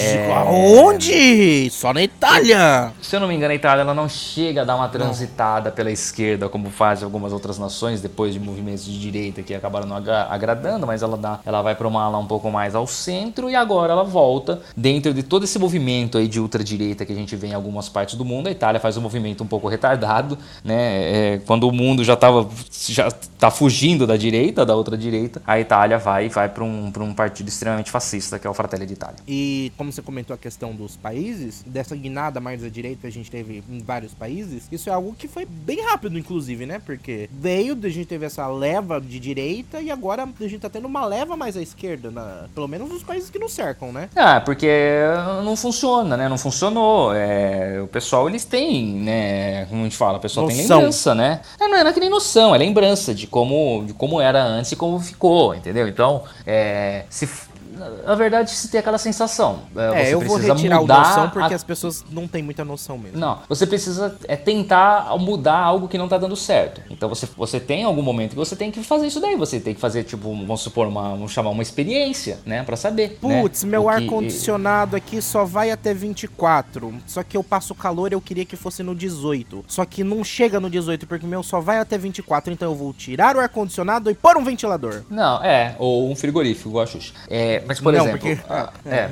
mas não, porque então. um frigorífico, Não, pelo menos tudo gela, né? bem, Não, Um frigorífico não pelo é- menos gela, né? Tudo bem, mas não é uma questão assim. É, é de se entender. É de se entender o que se passou, né? Sim. Então você tem movimentos aí de direita, por exemplo, você teve é, recentemente a Argentina com movimentos de direita, né? Com o presidente de direita, saiu aí vendendo tudo que tinha, não resolveu bulhufas da situação econômica do país, né? A, toda a situação econômica argentina, na verdade, ela passa. É preciso se entender muito mais a fundo, não é questão de ficar apontando o dedo porque foi o presidente da direita, foi o presidente da esquerda, foi a Kirchner, foi a Cristina, foi o Nestor, foi o Fernandes que tá agora, foi eu esqueci o, o nome do último presidente, que era o cara da direita lá, o loucão lá, que era presidente do Boca Juniors. É, tava na Copa, inclusive, esses dias. É, então, não, é questão de. A, a questão econômica da Argentina ela passa por N outras situações, né? Questão de, de escolha, de, de, de, é, interna, de tipo de onde vem a renda, né? Se basear apenas numa única, de uma monocultura.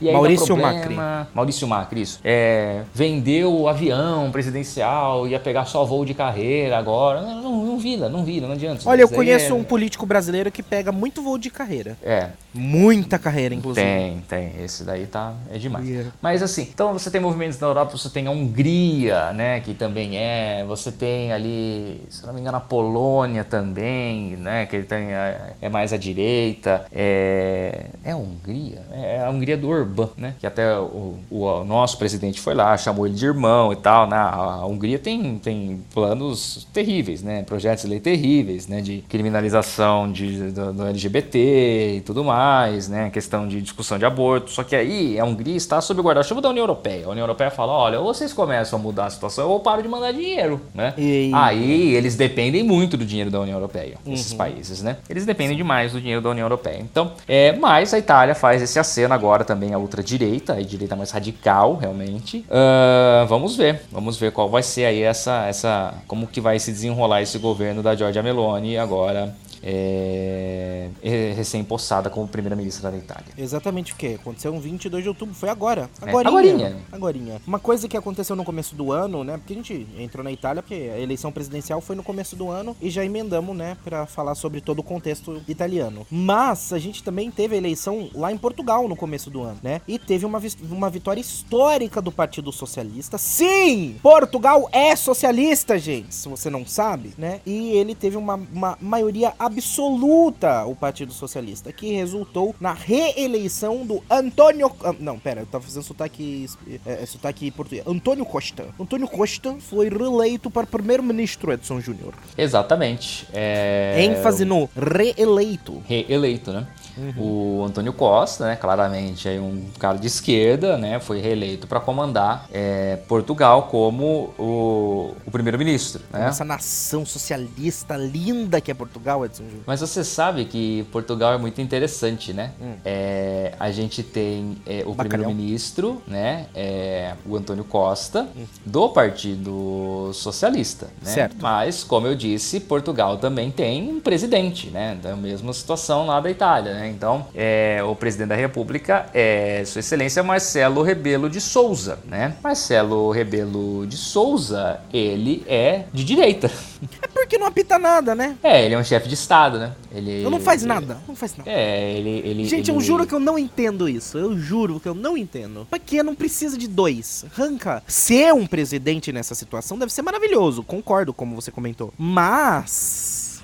Porque se, se, se ele resolve os. Eu, eu tenho uma solução então. Se o, o, o presidente resolve os problemas, é, fa- faz a questão, a política da boa vizinhança com os países, quem devia votar pra presidente de Portugal somos nós, os vizinhos, os outros países. Eles votam pra primeiro-ministro e nós votamos pra presidente. Quem impacta a gente. É isso. Ah, vá, não entendo isso. Não quero isso pro Brasil, não. Que não venha isso pro Brasil, hein? Tá ouvindo, ô, ô, ô, brasileiros? Você que tá ouvindo a gente, não vai pedir essa bosta na rua, não, hein? Esse tipo de coisa aqui, não. A gente pode até ter parlamentarismo, mas sem presidente. Existe parlamentarismo sem presidente, não existe? Ah, Você gostaria de ter um parlamentarismo presidencial aqui no Brasil, Júnior?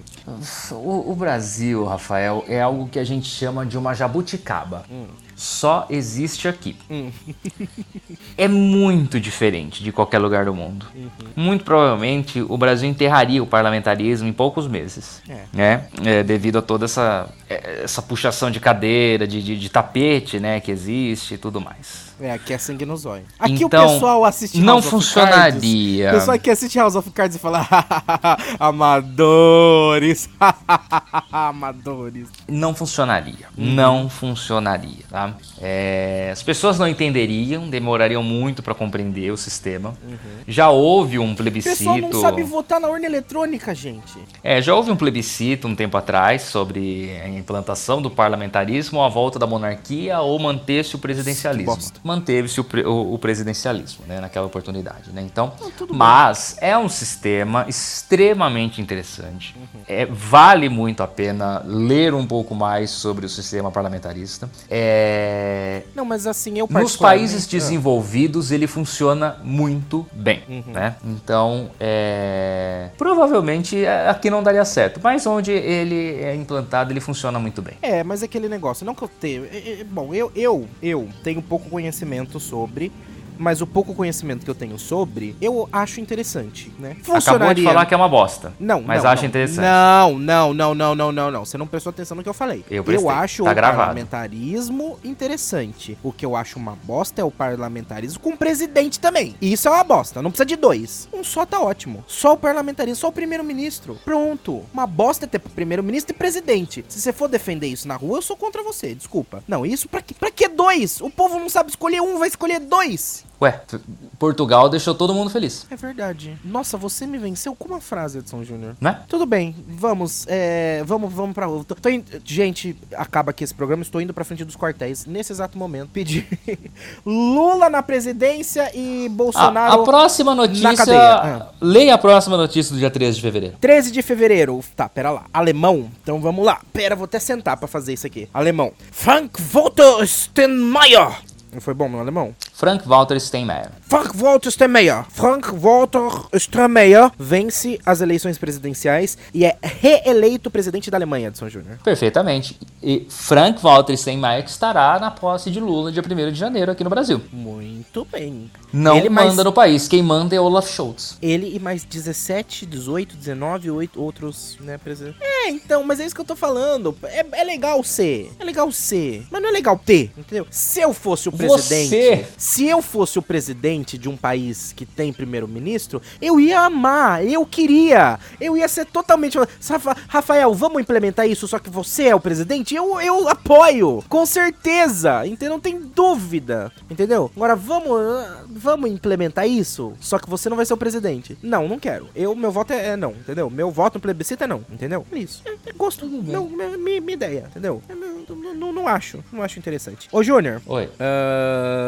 Ah, Olha que legal, olha aqui que legal. O oposicionista. Ah, calma que é coreano. Vamos lá. O oposicionista. Yoon Suk Yoon Suk Yo. Yoon Suk Yo. Yo. Yoon Suk Yo. Venceu as eleições presidenciais na Coreia do Sul, Edson Júnior. Ele era de O- oposição, ganhou. É, o Yon Suk-yeol é Yoon conhecido, Suk-yeol. foi chamado pelo pessoal do xadrez verbal de Sérgio Moro coreano. Então você já imagina. Ah, Vamos, vamos, vamos, vamos pra de baixo então, que é mais interessante. Coitada da Coreia do Sul. Nossa. Por isso que tu perdeu de 4 a 1 pro Brasil na Copa. Os capopeiros estão todos na rua gritando na frente dos quartéis nesse momento, né? Dia 11 de março, o representante da esquerda e ex-líder estudantil, Gabriel Boric, Gabriel Boric, ou Boric? Gabriel Boric. Gabriel Boric, não tem H? Tá errado isso aí. Gabriel Boric assume a presidência do Chile, Edson Se Júnior. tivesse Chile seria Boric. Não, mas só o H, sem o I? Seria Boric? Mesmo, mesmo sem o I? Sim, Gabriel Tá. Boric. Gabriel Boric. Gabriel Boric. Boric. Gabriel Boric, ele assume a presidência do Chile após ele ter sido eleito lá no dia 19 do 12 de 2021. Ele foi eleito ano passado e é mais ou menos. Eu ia falar, gente, que demora, mas no Brasil é mais ou menos isso também, né? Outubro, novembro. Demora-se para um dezembro. caralho pra assumir aqui no Brasil. Então, lá na- no Chile também, né? No Chile mais ainda, né? Porque 12. Um, dois, três. Três meses. Aqui no Brasil, Mesma outubro, coisa. novembro, dezembro. Dois meses. Aqui é dois meses. Lá é três. Aqui é dois, aqui é dois meses, né? Depende. Se vencer no primeiro turno é três meses. É, é outubro exato. inteiro, novembro inteiro, dezembro inteiro. É verdade. Não sei também se ele foi eleito em primeiro turno ou segundo também, né? Enfim. Ele é o segundo, mais... foi segundo. Ah, então. Então é mais, mais demorado que a gente. Que três meses é que nós é dois. Em segundo turno é nós é dois. É, ele é o mais jovem presidente da história do país, tendo 35 anos quando ele foi eleito e 36 quando ele assumiu Edson Júnior. Pois é, Boric é... And. Mais um de esquerda, né? Mais um evidenciando o movimento da esquerda na América do Sul, depois de alguns anos de direita também por lá, né? É, era o, o, o, o, o Sebastião Pinheira, presidente, né? É, de direita. Mas era uma pessoa muito carismática. Era um presidente de direita, mas que não era radical, né? Uhum. Era uma pessoa muito carismática, o Pinheira. Era um é, Mourão? Não, Mourão não. acabou, caiu no meu conceito. Caiu. Uh, totalmente. Mas, é, vamos Era ver, um né? Alexandre né? Frota? Não, Frota não foi presidente. Era um João é... Dória. Meu Deus, não. João Dória não tem carisma nenhum. Carisma tem Dória. Era um Alckmin deles, vai. É, ele... mas o Alckmin é de esquerda. Agora é de esquerda, né? Mas antes não era. Né? Ele é comunista. É. Ele, ele é só, comunista. eu acho que eu só acho que o Pinheiro não mandava bater em professor. É. é. Será que ele comia merenda dos alunos? Também, é, não sei. Mas é isso. Legal. Vamos, Boric, presidente. Vamos pra França agora, Edson Júnior. Ah, eu quero.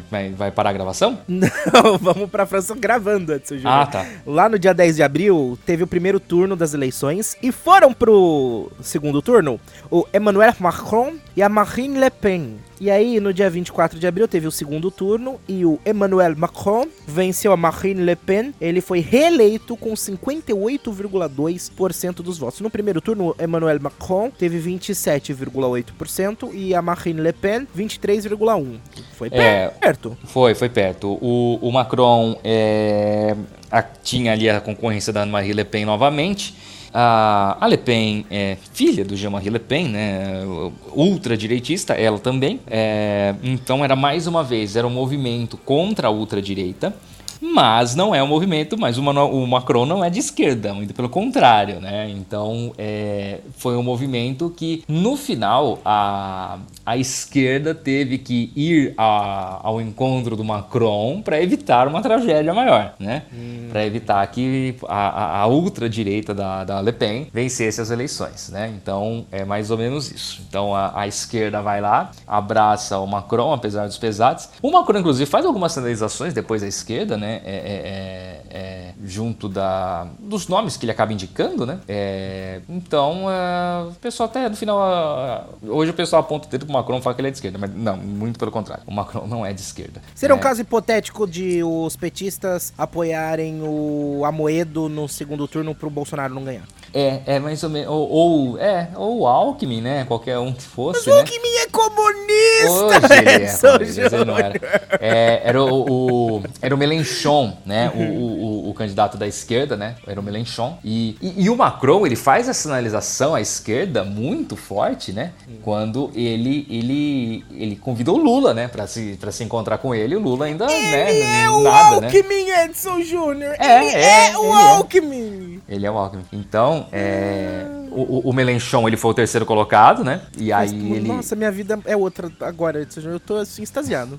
Eu não o, sei se eu consigo o... terminar esse programa depois dessa constatação, Edson Júnior. Continua falando aí que eu tô, enquanto que eu tô tá aqui em devaneio. Exato. O, o Melenchon é o terceiro colocado, o Melenchon é o candidato da esquerda, e aí o Melenchon vai e pede o apoio depois ao, ao Macron, né? E, e com isso o Macron ele acaba subindo depois nas intenções de voto, obviamente, porque é, o Melenchon falou. Foi, é, é, vamos dizer assim, é, é como foi no Rio de Janeiro, né? Quando o, o Freixo, né, que perde a prefeitura do Rio de Janeiro, é, uhum. o, o Freixo Freixo não vai ao segundo turno, e aí o segundo turno fica Eduardo Paes e Crivella, aí o pessoal, gente, ou é o Crivella, ou se for o Crivella, não estamos lascados, então tem que abraçar o Eduardo Paes, é o que tem para hoje, né? Hum. E aí a esquerda, o PSOL, o PSB, todo mundo vai lá e vai, vamos com o Paes, vamos tirar o cara do poder, né? Que é o que hum. importa, né? Que era tirar o Crivella do poder. Então é mais ou menos isso que aconteceu na França, então mais quatro, não sei quanto tempo é de, de mandato lá na França, mas mais um mandato para Emmanuel Macron, que tenta ser nesse momento momento, né, o líder é, é, mundial europeu, né? Com a aposentadoria hum. da Merkel, né? Com a saída da Angela Merkel, ele tenta ganhar aí o cenário.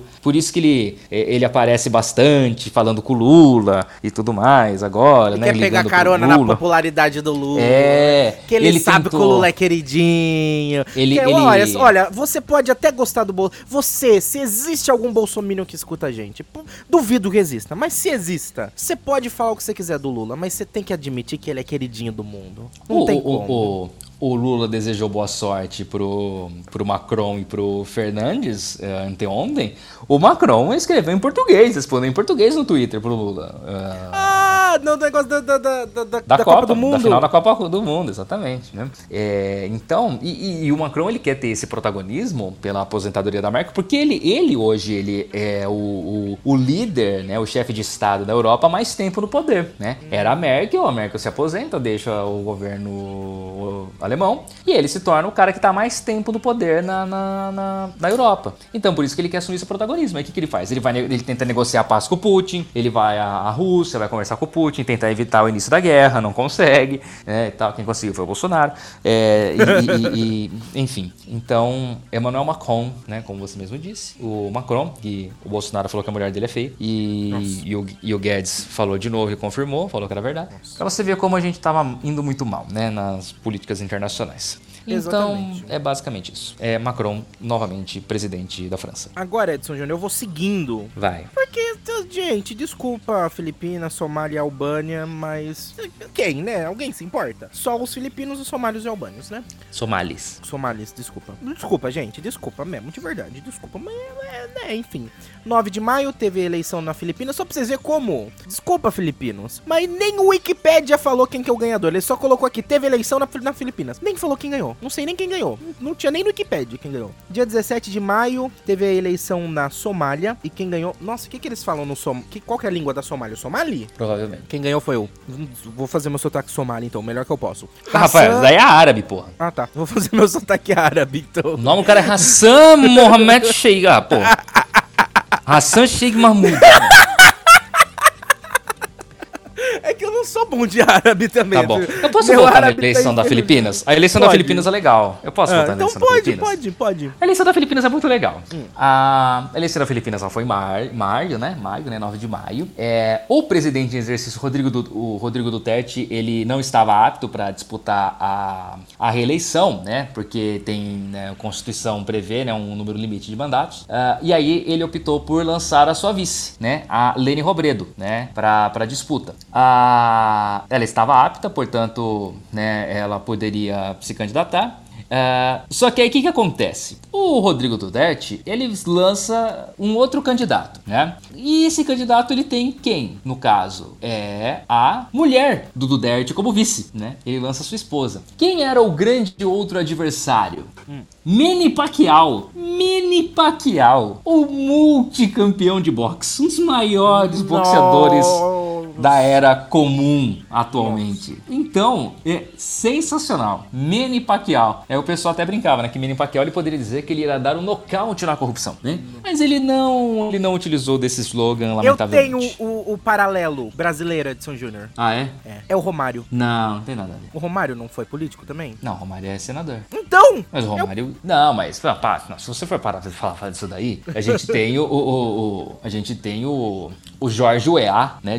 Weah, ex-melhor jogador de futebol do mundo, quando jogava pelo Milan da Itália. O único atleta africano, atleta da Libéria, que foi eleito o melhor jogador de futebol do mundo. Hoje ele é presidente da Libéria, né? Não, tudo bem, eu- mas eu tô querendo achar um paralelo brasileiro pro Pacquiao aí que você falou. Ah, o Manny Pacquiao? É. O mais perto que a gente tem é o Romário. É o mais perto que a gente tem. Tá bom, pode ser. Não é o mais perto que a gente tem? Ah, ah, ah, ah. Ele abandonou então a vice-presidente. É, então, o, o, o- ele abandonou, né? A vice-presidente se candidatou, mas ela acabou não sendo eleita. E quem foi eleito foi o nosso glorioso e querido Ferdinando Romualdez Marcos Jr., mais conhecido como Bong Bong Marcos. Nossa, Bong Bong Marcos. Bong Bong Marcos foi eleito o presidente. Ele é filho único do ex-presidente das Filipinas e ditador Ferdinando Marcos. Nossa.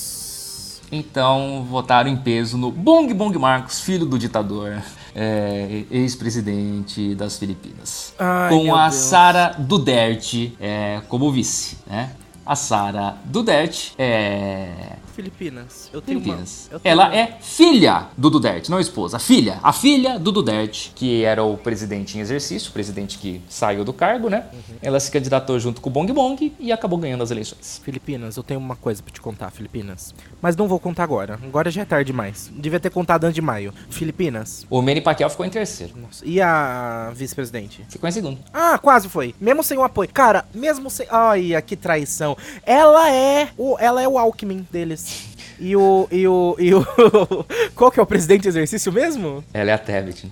É... Ela é até. É, é, não, porque o, o, presidente exercício ah, tá é, o, é o Dória. Ah, tá. O é o Dória. E ele é o Alckmin. Era, é, o presidente era o Duterte, né? A filha dele se candidata como vice do Bong Bong. O Bong Bong ganha. E é isso. É o novo presidente filipino. Então o Duterte. Ou então. Filho ou do ex-ditador. É, o Duterte, ele é o, o, o, Dória. E a. E a vice lá é, é o Alckmin. Tá. É, os paralelos que só a gente faz, Edson Júnior. É pra entender. É, péssimos, diga-se de passagem. Esse não tem é, excelentes, excelentes, excelentes. Esse foi horrível. 8 de junho teve eleição na Albânia. Quem ganhou foi o Banjram Begash. Banjram Begash. Eu vou, eu vou, eu vou, vou vai, tudo vai. Num, num, tiro só. Se você quiser me interromper, vai. você me interrompe. Eu vou tá? até silenciar meu microfone que eu vou tossir. Tá. E dia 19 de junho teve segundo turno das eleições presidenciais lá na Colômbia, que resultou na vitória do esquerdista Gustavo, Gustavo Petro. Gustavo Petro. Petro. Gustavo Petro. Gustavo Petro, com 50,49% dos votos, que venceu Rodolfo Hernandes, que teve 47,25% dos votos. No dia 15 de agosto, a gente teve o William Ruto, que foi eleito presidente na, no Quênia, no Quênia, sob protesto protestos e acusações de fraude eleitoral. Fraude eleitoral no Quênia, Edson Júnior! O voto ah, lá só... impresso? É. Eu só esqueci de falar na eleição do Gabriel Boric que ah. o concorrente dele era um pinochetista, tá? Ah. Então, é, era aquela coisa, né? É, ou você abraçava o Boric, aí, ou, ou, o centro abraçava a esquerda, ou a gente voltaria a ter o pinochetismo de volta no poder no Chile. E aí foi o que aconteceu. Era o Lula e o Bolsonaro. É, mais ou menos. É isso aí. Na Suécia, Edson Júnior, olha, olha, olha aqui. Olha que interessante. A Suécia é um caso à parte, Edson Júnior. No dia 14 de setembro, no dia 14 de setembro, a primeira ministra da Suécia, a Madalena Andersson, ela renuncia ao cargo. Porque após as apurações eleitorais legislativas, ah, elas mostraram uma vitória da direita e da extrema-direita lá na Suécia pela primeira vez na história da Suécia. Então, após essa vitória, né, da, da dos, das eleições legislativas mostrarem a vitória da direita e da extrema-direita, a primeira-ministra ela renuncia. Mais ou menos alinhado naquilo que você tinha comentado, né? É, às vezes é melhor você renunciar do que você perder o cargo e, e aí você perde também fôlego político, né, Edson Júnior? Exatamente. É para você respirar. Só que a Suécia é, um, é, é, é, é, a situação que a gente fala do parlamentarismo, né? É, que isso pode acontecer, né? É, de ter assim, os votos de desconfiança, de você perceber que você está perdendo. É... Você entende que perde o apoio, vamos dizer assim, a coalizão ela se desfaz, uhum. né? Então a, o, a base de apoio ela se desfaz, então você precisa, então você faz o que você renuncia para você tentar manter a coalizão, você costura novos acordos, uhum. né, entre os demais e assim que funciona. A Suécia recentemente é, perdeu o primeiro-ministro, o Stefan Löfven, é, por conta de Covid, né? Olha né? Só. Vocês devem se lembrar que a Suécia era um dos países apontados pelo nosso querido deputado Osmar Terra, né? Osmar Terraplana. É, Osmar Terraplana, que é, não pode falar que ele está processando, se eu não me engano, viu? Não ah, pode é? falar do Osmar Terraplana. Ah, não, é, Osmar Terra Redonda. Não, só a Terra. Osmar Terra Pizza. É, ele dizia que a Suécia era um exemplo a ser seguido, porque a Suécia ela tinha uma política de é, deixa contaminar é, também, né? E depois se provou que era uma política equivocada por parte dos suecos e aí o primeiro-ministro caiu por causa disso em 2021. Né? Uh, e você veja que desde então a Suécia ela não consegue se estabilizar, né? A gente teve a Madalena Anderson que acabou renunciando uhum. e, e depois o Ulf Christensen foi eleito. Ah, deixa eu falar, né? deixa eu falar. Ulf Christensen. Isso, foi eleito primeiro-ministro da Suécia após o partido da Madalena perder, o partido dela perdeu a maioria.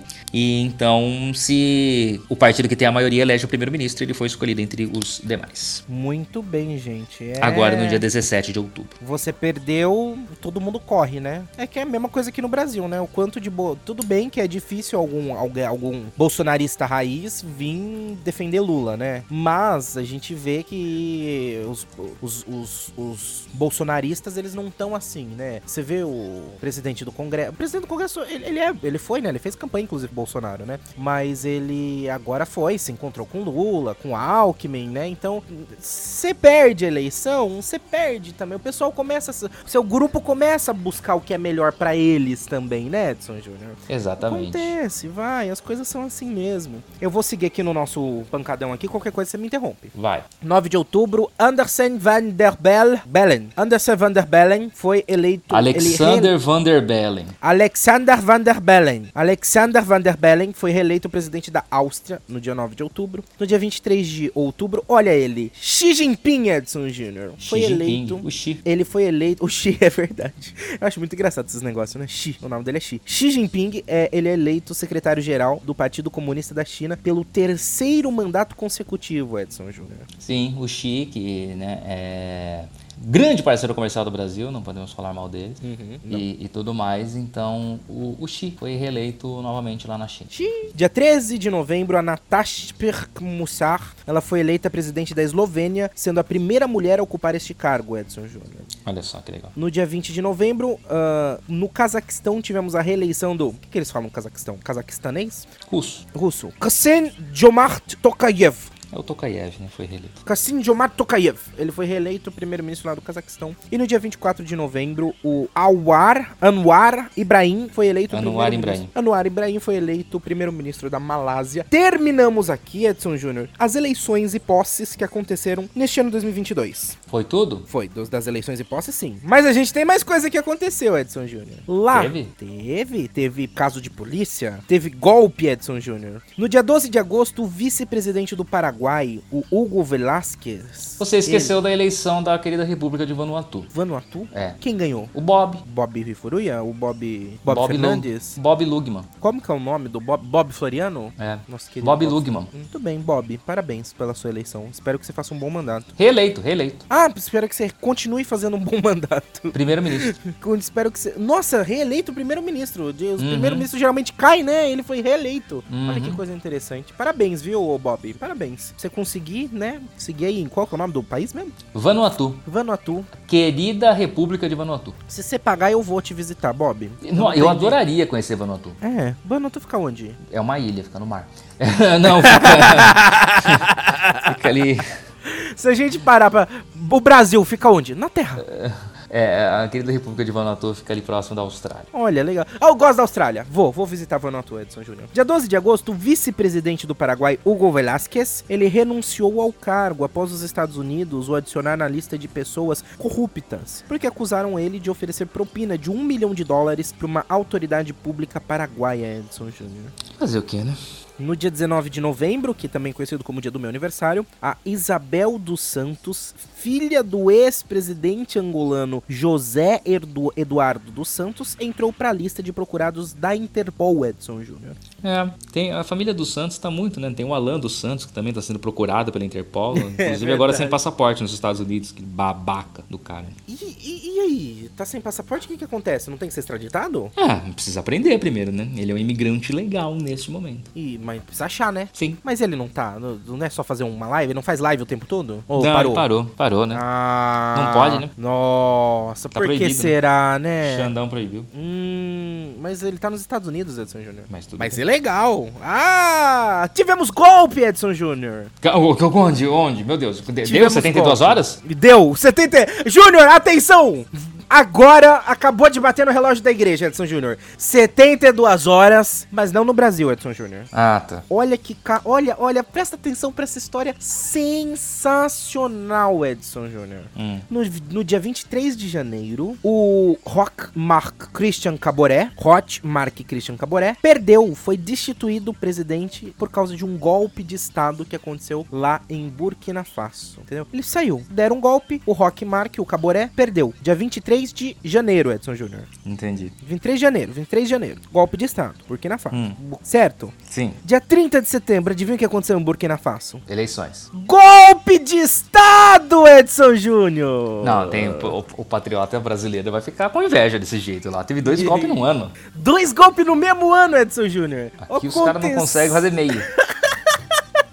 É verdade.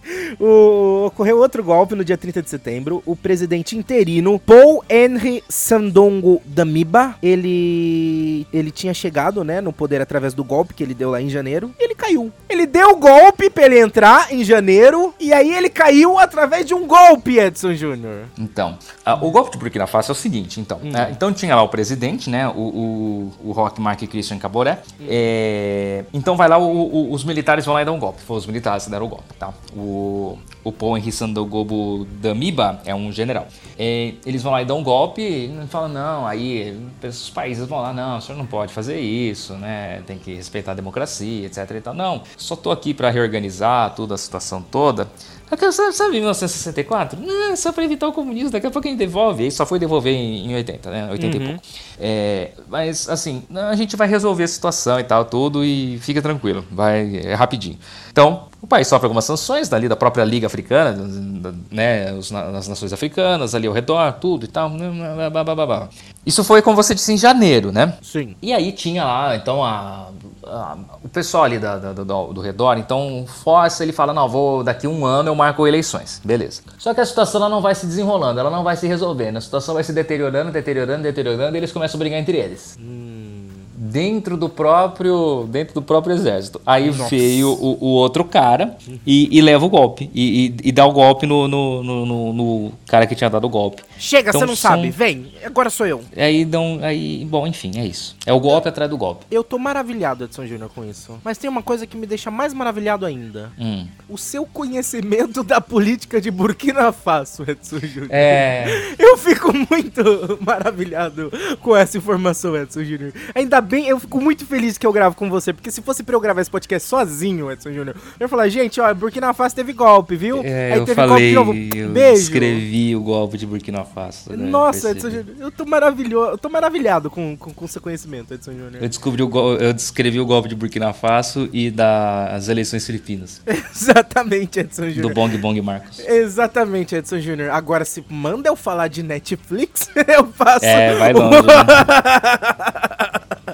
Edson, Edson Júnior, no dia 7 de dezembro, agora, agorinha. Agorinha. Aconteceu muita coisa, Edson Júnior. Hum. Lá na Alemanha, eles dissolveram um grupo terrorista de extrema direita. É redundante? Hum. Não. É terrorismo extrema direita, não é redundância? Não, nem não? toda ah, extrema direita é terrorista. Eles podem ser canalhas, mas terroristas nem são. Não, não tô falando de direita. Eu tô falando da extrema direita. Eles são canalhas em sua maioria, não, nem todos hum. são terroristas. Tá, Isso. tudo bem. Uh, eles pretendiam aplicar um golpe de estado no país, mas foi lá o governo e conseguiu dissolver, né? Ficaram na frente dos quartéis gritando: "Nossa bandeira jamais será ver... a bandeira deles é vermelha, né? É, eles queriam que a bandeira fosse vermelha, no caso, é... a bandeira nazista. É, a nossa bandeira será vermelha! A nossa bandeira será vermelha, branca e preta! Eles que eles gritavam na frente dos quartéis, né? E aí, o que que acontece? Foram lá, falaram assim: não, não, não, não, não. É, é engraçado isso, né? Porque na verdade esse pessoal eles estavam planejando isso, obviamente, escondidos, né? Eles não estavam na frente dos quartéis, né? Então o serviço ah, tá. de inteligência alemão vai lá é, faz todo um processo de investigação que não durou pouco tempo, é um projeto, é um processo de investigação já de um certo tempo. Uhum. E aí até que eles descobrem e resolvem fazer o, o vamos dizer assim, fazer o ataque para dissolver o grupo, essa célula terrorista de extrema direita que queria aplicar o um golpe de estado na Alemanha e eles acabam presos, né? Certo. Aqui os caras estão acampados e ninguém faz nada. Nada. O pior é que literalmente. Não, é claro que fazem. Ajudam. Vão comer. Vão lá, entra dentro do, dos acampamentos é? para comer. Aqui os caras estão acampados. Outro dia atacaram o terror em Brasília e acreditem, ninguém foi preso. Incendiaram carro de uma manicure incendiaram ônibus, quebraram os vidros da Polícia Federal, tentaram invadir a sede da Polícia Federal. Nem uma bala de borracha saiu. É porque não eram ah, professores. Exatamente. Nem é, pessoal do MST, nem do MTST. É, também isso. E nem eram jovens brigando por 20 centavos de desconto no ano. É verdade, Edson Júnior. É verdade. Bom, mas teve mais coisa que aconteceu no 7 de dezembro, Edson Júnior. Teve. Aqui do teve? lado. Do ladinho, Edson Júnior. Onde? 72 duas horas aqui do lado, Edson ah. Júnior. O ex-presidente do Peru, Pedro Castillo, Pedro, Pedro Castillo, ele anunciou num discurso a dissolução do parlamento peruano. E ele declarou o tão sonhado. Ai, Júnior, Ai, os, os, os patriotas enlouquecem, Edson Júnior. Mas você sabe que eles criticaram, né? Porque o Castilho é de esquerda, né? Então, ah lá, um presidente de esquerda querendo dar um golpe. Que absurdo isso, um golpe. Mas, gente, vocês estão pedindo o quê? Eu, eu, eu, buguei aqui agora, não tô entendendo. Vocês querem ou não querem o golpe? É bom ou não é bom? Porra. Exatamente. Nem eles sabem. Nem eles sabem. Nem eles não nada. sabem. Eles ah, não sabem de nada. Entendeu? Agora eles estão falando que eles não querem mais nem Bolsonaro no poder. Não. É, Você viu, né? Que agora. Olha, tem negócio. Ah, eles vão colocar um pneu. Ai, Edson Júnior. Ele declarou: Estado de sítio, Edson Júnior! Ah, aquele. Aquele que o pessoal comemorou. Tão aguardado, tão temido. Sim. Olha, o, o ma- não tão comemorado quanto a prisão do Alexandre de Moraes. Também. Ou mais, não sei, não sei, não sei qual foi mais comemorado. Enfim, ele foi acusado pelos parlamentares de corrupção e aí ele possui um processo de impeachment contra ele. Então ele foi lá e anunciou: Ó, gente, estádio, vocês querem fazer impeachment contra mim? Não, na verdade ele é, é- é- é peruano, né? Queridos amigos peruanos, Querem hacer impeachment contra mí, entonces no hay más parlamento. Estoy decretando estado de sitio en este país. No somos más un país, somos um sítio. Estamos num estado de sítio agora. Ele foi lá, fez esse discurso, né? Duas horas depois, o que que aconteceu? Tchau, tchau. Menos Acabou. do que a duração deste podcast. Edson Júnior, duas horas. Não precisou nem das outras 70, Edson Júnior. Meio xadrez verbal. Não precisou das outras 70, só das duas, Edson Só Júnior. de duas. Quando as coisas é pra funcionar, não precisa de 72. Só Não. duas. Só duas. É, bom, vamos explicar então. Hum. O Pedro Castilho é.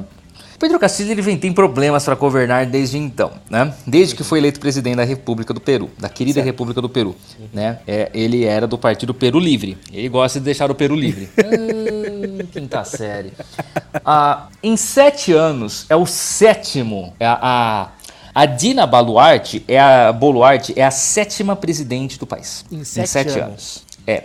O Peru vive Mandato uma lá de um ano situação... só? Não. Todos eles deixaram o cargo, ou foram caçados, ou foram impeachmentados, ou foram Meu Deus. presos. Tem alguma coisa do tipo. lá. O Peru passa é uma crise política gigantesca na qual passa o Peru, muito em função ah, de tudo que Alberto Fujimori fez no Peru. Inclusive a constituição do Fujimori é a causadora disso tudo. Ah, tudo que o presidente do Peru faz, desde uma nomeação de ministro, tem que passar pelo Congresso. O Nossa. Congresso peruano é unicameral, ele não é bicameral como é no Brasil. Ele tem apenas o que é, vamos dizer assim, a Câmara dos Deputados, ele não tem um Senado. Eles né? querem, eles fazem. É, então assim, o Senado, vamos dizer assim, a Câmara vai lá, é, é mais efervescente, o Senado sempre vai lá, é sempre mais apaziguador, ele sempre acalma. O Senado vai lá e coloca os pés no chão, né? Então, porque são menos, então é mais fácil de você controlar.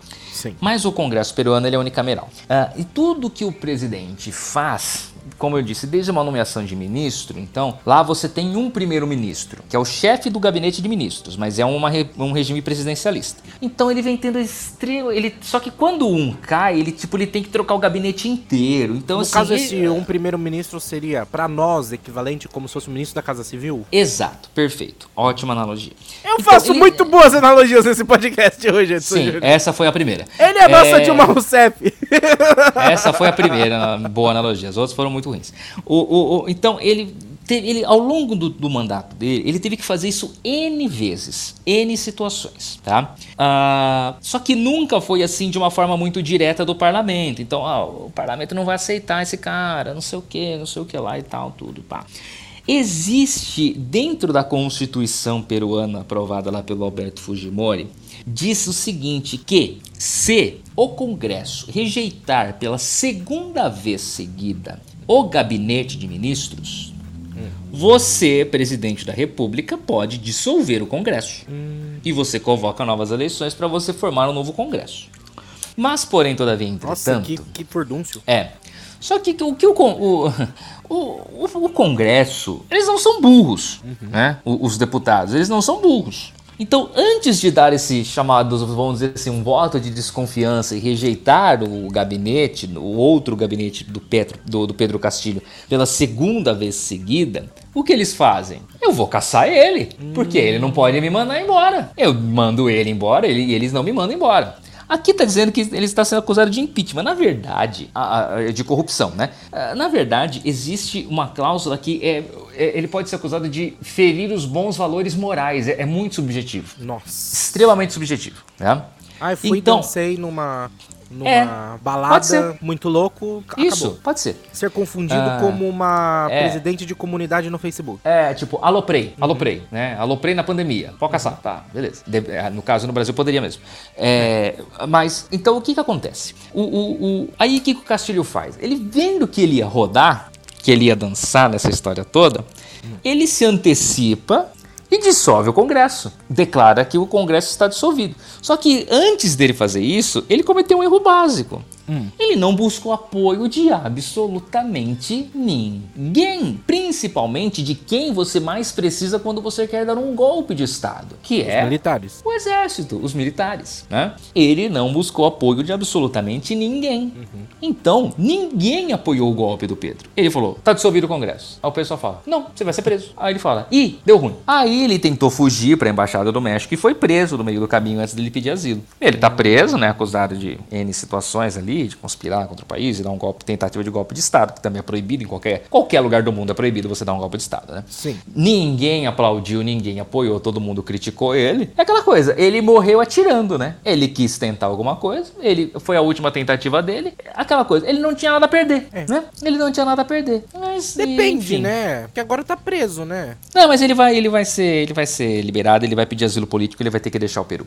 Ah, então você tem a Dina Boluarte agora como a primeira mulher a presidir o Peru, mas assim, não, não, vai mudar a situação de lá. É preciso uma reforma muito ampla, é preciso que se altere a Constituição é, Fujimorista. Assim, de quem que o Castilho ganha eleição? Da hum. Keiko Fujimori, a filha do Alberto Fujimori, ditador, corrupto, ladrão peruano. Nossa. E foi por pouco também. Foi por pouco. Entendi. Então, talvez essa situação só vai se apaziguar e um presidente vai conseguir completar um mandato quando a Keiko ganhar a eleição. Só que a maioria das pessoas não querem a Keiko no poder. Por que Porque isso? sabem como foi o governo do pai. Ah, você tá querendo dizer que ela tem todo o potencial de vir e ser como pai. Por isso que ela completa o mandato. Porque ela, ela vai não, ser, é, se, se ele foi um assim, ditador, ela possivelmente entra também dentro disso. Não, não que ela vai ser uma ditadora, hum. mas que ela vai conseguir, ela vai comprar o apoio do Congresso, etc, etc, etc, pra não acontecer isso que tá acontecendo com, que aconteceu com o Castilho, por exemplo. É, mas aí não seria, não necessariamente ela. Se alguém chega e faz isso... Mas é ela. É porque são, o, são os fujimoristas. Exi entenda que existem movimentos, né? É então... o seguinte, Bolsonaro saiu. Vai ser os filhos dele. Não, não, não vai não, ter alguém não vai, levar o... Não, não vai, não vai. Não, não vai. Os filhos aqui, os filhos aqui são mortos. Aqui não, não vira nada. São hum. carta fora do baralho, mas existe o bolsonarismo. Sim. Existe o bolsonarismo. O bolsonarismo ele vai continuar existindo e ele vai continuar enchendo as paciências das pessoas, do, principalmente quem está no poder. É igual no Chile, existe o pinochetismo. Existe ainda o pinochetismo, ele quase ganhou a eleição. Uhum. E existe no Peru o fujimorismo, uhum. né? que é, quase ganhou a eleição também. Então vai ser sempre essa. Então é, é, é, é a extrema direita ela acaba criando ramificações para dentro de nomes de ex-presidentes ou de ex-candidatos ou de pessoas do passado, né? Uhum. E, e isso vai se tornando cada vez mais perigoso. É, Edson Júnior, a coisa é complicada, a coisa é feia, mas é interessante a gente olhar, né, para essa política é, externa tão diferente em tantos outros países, pra gente entender como que tudo isso também é complexo e nada, inclusive das questões nossas, que é aquilo que a gente já está acostumado, é, nada disso chega a, a ser algo, tipo, cada país com seus costumes, a gente pode estar numa situação melhor que alguns, mas tem gente que tá em situação pior que a gente, então é ah, sempre muito. a gente... Principalmente aqui do lado tem muitos. Exatamente. Então é sempre a gente olhar e ter fé, ter esperança e não deixar, não abrir mão dos nossos valores, né? Sempre lutar por aquilo que a gente sabe que é certo e correto, né, Edson Júnior? É. E aceitar também, né, gente? Pelo amor de Deus, né? Aceita quando as coisas, né? É, fazer o quê, né? Edson Júnior, tivemos alguns atentados, Edson Júnior. Tivemos. Tivemos. Vamos começar com o Paquistão. No dia 3 de novembro, teve uma tentativa de assassinato do Imran Khan, ex-primeiro Irã Khan, o ex-primeiro-ministro do Paquistão. Ele não, é, foi só tentativa, não chegaram a assassiná-lo, mas resultou na morte de uma pessoa e deixou outras nove feridas lá no Paquistão, Júnior. É, a, a, situação do Irã foi uma situação muito grave. O Irã o Irã é um Romário. O Irã Khan é um grande ex-jogador de cricket, é um ídolo. Ah, ele é o Romário, tá. É, o Irã Khan é um ex-jogador de cricket, uma pessoa muito é, famosa por lá, né? Um, um esportista muito famoso e que foi primeiro-ministro, né? É, se eu não me engano, ele se feriu gravemente nesse, nesse, nesse atentado, mas sobreviveu, mas uma pessoa acabou falecendo ali da, da equipe dele. Nossa. É, gente, eu tô ainda abismado com. Júnior, o Paquistão, Edson Júnior. Como você consegue, Edson Júnior? Eu tô abismado ainda. Eu não entendo. Nossa, gente, ainda. Eu tenho orgulho de ser seu primo, Edson Júnior. Nossa, que orgulho, Edson Júnior, que orgulho. Vamos falar agora da vizinha, Edson Júnior. Argentina, que envolve um brasileiro. No dia 1 é, de setembro, a vice-presidenta da Argentina, Cristina Kirchner, ela sofre uma tentativa de assassinato a céu aberto em Buenos Aires. O atirador, ele é nascido no Brasil, mas ele é naturalizado argentino. Ele foi preso e ele deu bobeira, ou a Cristina deu muita sorte. O anjo da guarda dela tava muito é, atento esse o, dia, né? O, o anjo da guarda da Kirchner tava de prontidão aquele dia porque a arma falhou, né? A arma falhou. Porque ele fez do... tudo certinho, né? Sim, é uma falha de segurança muito grave, né? Que aconteceu no caso da Kirchner, de deixar uma pessoa da, se aproximar tanto dela com a arma e ninguém perceber a arma, porque ele teve o tempo de fazer tudo. Ele puxou o gatilho e tudo, né? É que uhum. falhou, a arma falhou, né? Seria algo realmente muito chocante, triste, né? Porque. E não teria o que fazer, ela não. morreria. É, porque ele tava na cabeça dela, né? Sim, não, não ia ter o que fazer. Exato. Realmente foi muita sorte, ela deu muita sorte com, dentro dessa situação, porque o cara sabia onde apontar, conseguiu chegar, conseguiu com a arma. Se não fosse a falha do, do, do equipamento, ia acontecer mesmo e, e, ponto, ia ser o fim. Não, não, ia ter uma segunda chance, né? É, é exatamente o que acontece no, no, no, outro caso que a gente vai falar daqui a pouco nas mortes, né? Que não. Pode emendar, no... se quiser a gente já emenda. É, o primeiro-ministro, né? O ex-primeiro-ministro japonês, o Abe Shinzo, ele morreu durante um atentado, durante uma campanha eleitoral na cidade de Nara, uma cidade muito pequena lá do, do, do Japão. O Abe Shinzo estava discursando no meio da rua e um cara com uma arma caseira chega por trás e atira nele, né? Ele é atingido por trás e acabou falecendo, né? arma, uma arma caseira, olha só, porque é, existe uma política armamentista no Japão extremamente rígida, uhum. né? Você não tem tanto acesso à arma, mas o cara foi lá e fabricou uma arma, né? O que é extremamente grave também, né? Isso foi no dia 8 de julho uhum. e, e o Abe Shinzo acabou falecendo, né? É, o Abe Shinzo foi um dos primeiros ministros mais famosos aí do Japão, né? Comandou o Japão durante muito tempo. É, o Abe Shinzo ele ficou muito conhecido aqui no Brasil porque quando encerra a Olimpíada do Rio de Janeiro é ele uhum. que pega a, pega o bastão, né, para organizar as Olimpíadas de Tóquio, e ele ele, ele aparece e desaparece no naquele negócio do Mario, né, no, Mario no, no, no, encanamento. No encanamento lá do Mario, né? Uhum. Então, é, e ele com o bonezinho do Mario, e ele acabou caindo na brincadeira e ficou muito foi muito interessante. E uh, lamentável, né? É, deixa eu só fazer uma pergunta. Que Mario? Não, não vou fazer essa pergunta. Coitado, né? Não sei com, como que é questão dele como primeiro-ministro, como político, mas ele parece é, ser uma pessoa muito, muito, é, todo, todo japonês parece, né? É, é, todo é. japonês parece, né? É, não, não era lá aquelas coisas, não, tá? Não. É, muitas críticas a Mishinzo hum. como primeiro-ministro, como governante, e principalmente em questão de política internacional, etc, etc. Mas não, não, não é assim que se resolve, né? Não é na bala que é. se resolve as coisas. Exatamente. Viu, pessoal? Viu, gente? Entendeu, povo? patriota. O Júnior, também no dia 8 de julho, também morreu um ex-presidente angolano, José Eduardo dos Santos. É o pai da, da moça que foi presa lá? Ah. Que a gente comentou agora. Deixa eu ver o nome da moça que foi presa aqui. Tal, tal, tal. Blá, blá, blá, José é, Eduardo dos é, Santos. É, é, o pai dela. Um pai dela. Morreu no dia 8 de julho, ex-presidente, aos 79 anos, em Barcelona, lá na Espanha, Edson Júnior. Pois é. Também tivemos no dia 31 de julho. Nossa, julho foi um mês, hein? Um ataque de drone dos Estados Unidos matando Ayman al-Zawahiri, líder da Al-Qaeda em Cabul, lá no Afeganistão, Edson Júnior. Não é morte de político, mas é uma morte que envolve política, né? É, é a, a organização terrorista, Al-Qaeda, né, que era comandada por Osama Bin Laden. O Bin Laden morreu já tem um tempo, né? E mas ela cada na verdade não adianta, né? É é igual você cortar o rabo do lagarto, né? Sempre vai nascer outro, né? É Sim. É igual liderança de organização terrorista, né? Sempre tem o número 2 aí pronto para assumir o cargo quando a, o número 1 um acaba indo embora, né? E foi o que aconteceu. O Arman Azawari acabou sendo assassinado, foi morto pela, pelos Estados Unidos num ataque de drones. Quando a gente fala ataque de drone, não pense que é aquele drone que você pilota com controle bonitinho é, que a gente vê usando aqui com câmera. Não, é, é um negócio gigantesco, é tipo um avião mesmo, mas ele é comandado remotamente. Então, mas ele é projetado para isso. É, ele é feito para matar, né? É, lamentavelmente. No dia 30 de agosto, Edson Júnior, morre aos 91 anos na Rússia o ex-presidente Mikhail Gorbachev. Mikhail Gorbachev. Mikhail Gorbachev. Gorbachev. Ele, ele venceu o Nobel da Paz, foi secretário-geral do Partido Comunista da União Soviética. Foi o último líder da União Soviética, foi o cara que, que é, permitiu aí a, a, a a transição né, da, da União Soviética comunista para a Rússia né, é, capitalista, não sei, podemos dizer assim. Aberta é, ao mundo, né? Acho é, a abertura da Rússia, né? É, Mikhail Gorbachev foi uma figura muito importante, né? Ele era o presidente na época do acidente de Chernobyl, né? Uh, e ele, na verdade, ele que permite, na verdade, essa abertura, né? Ele faz esse trabalho de transição muito bem, uhum. essa é a bem da verdade, né? É, tanto é que por isso ele ganhou o Nobel da Paz, né? Ele é, é um nome que depois ele acaba entrando para a história, né? Ele é o último Sim. presidente da União Soviética, ele é o último comandante da União Soviética, porque quem, quem comandava a União Soviética era o secretário-geral do Partido Comunista.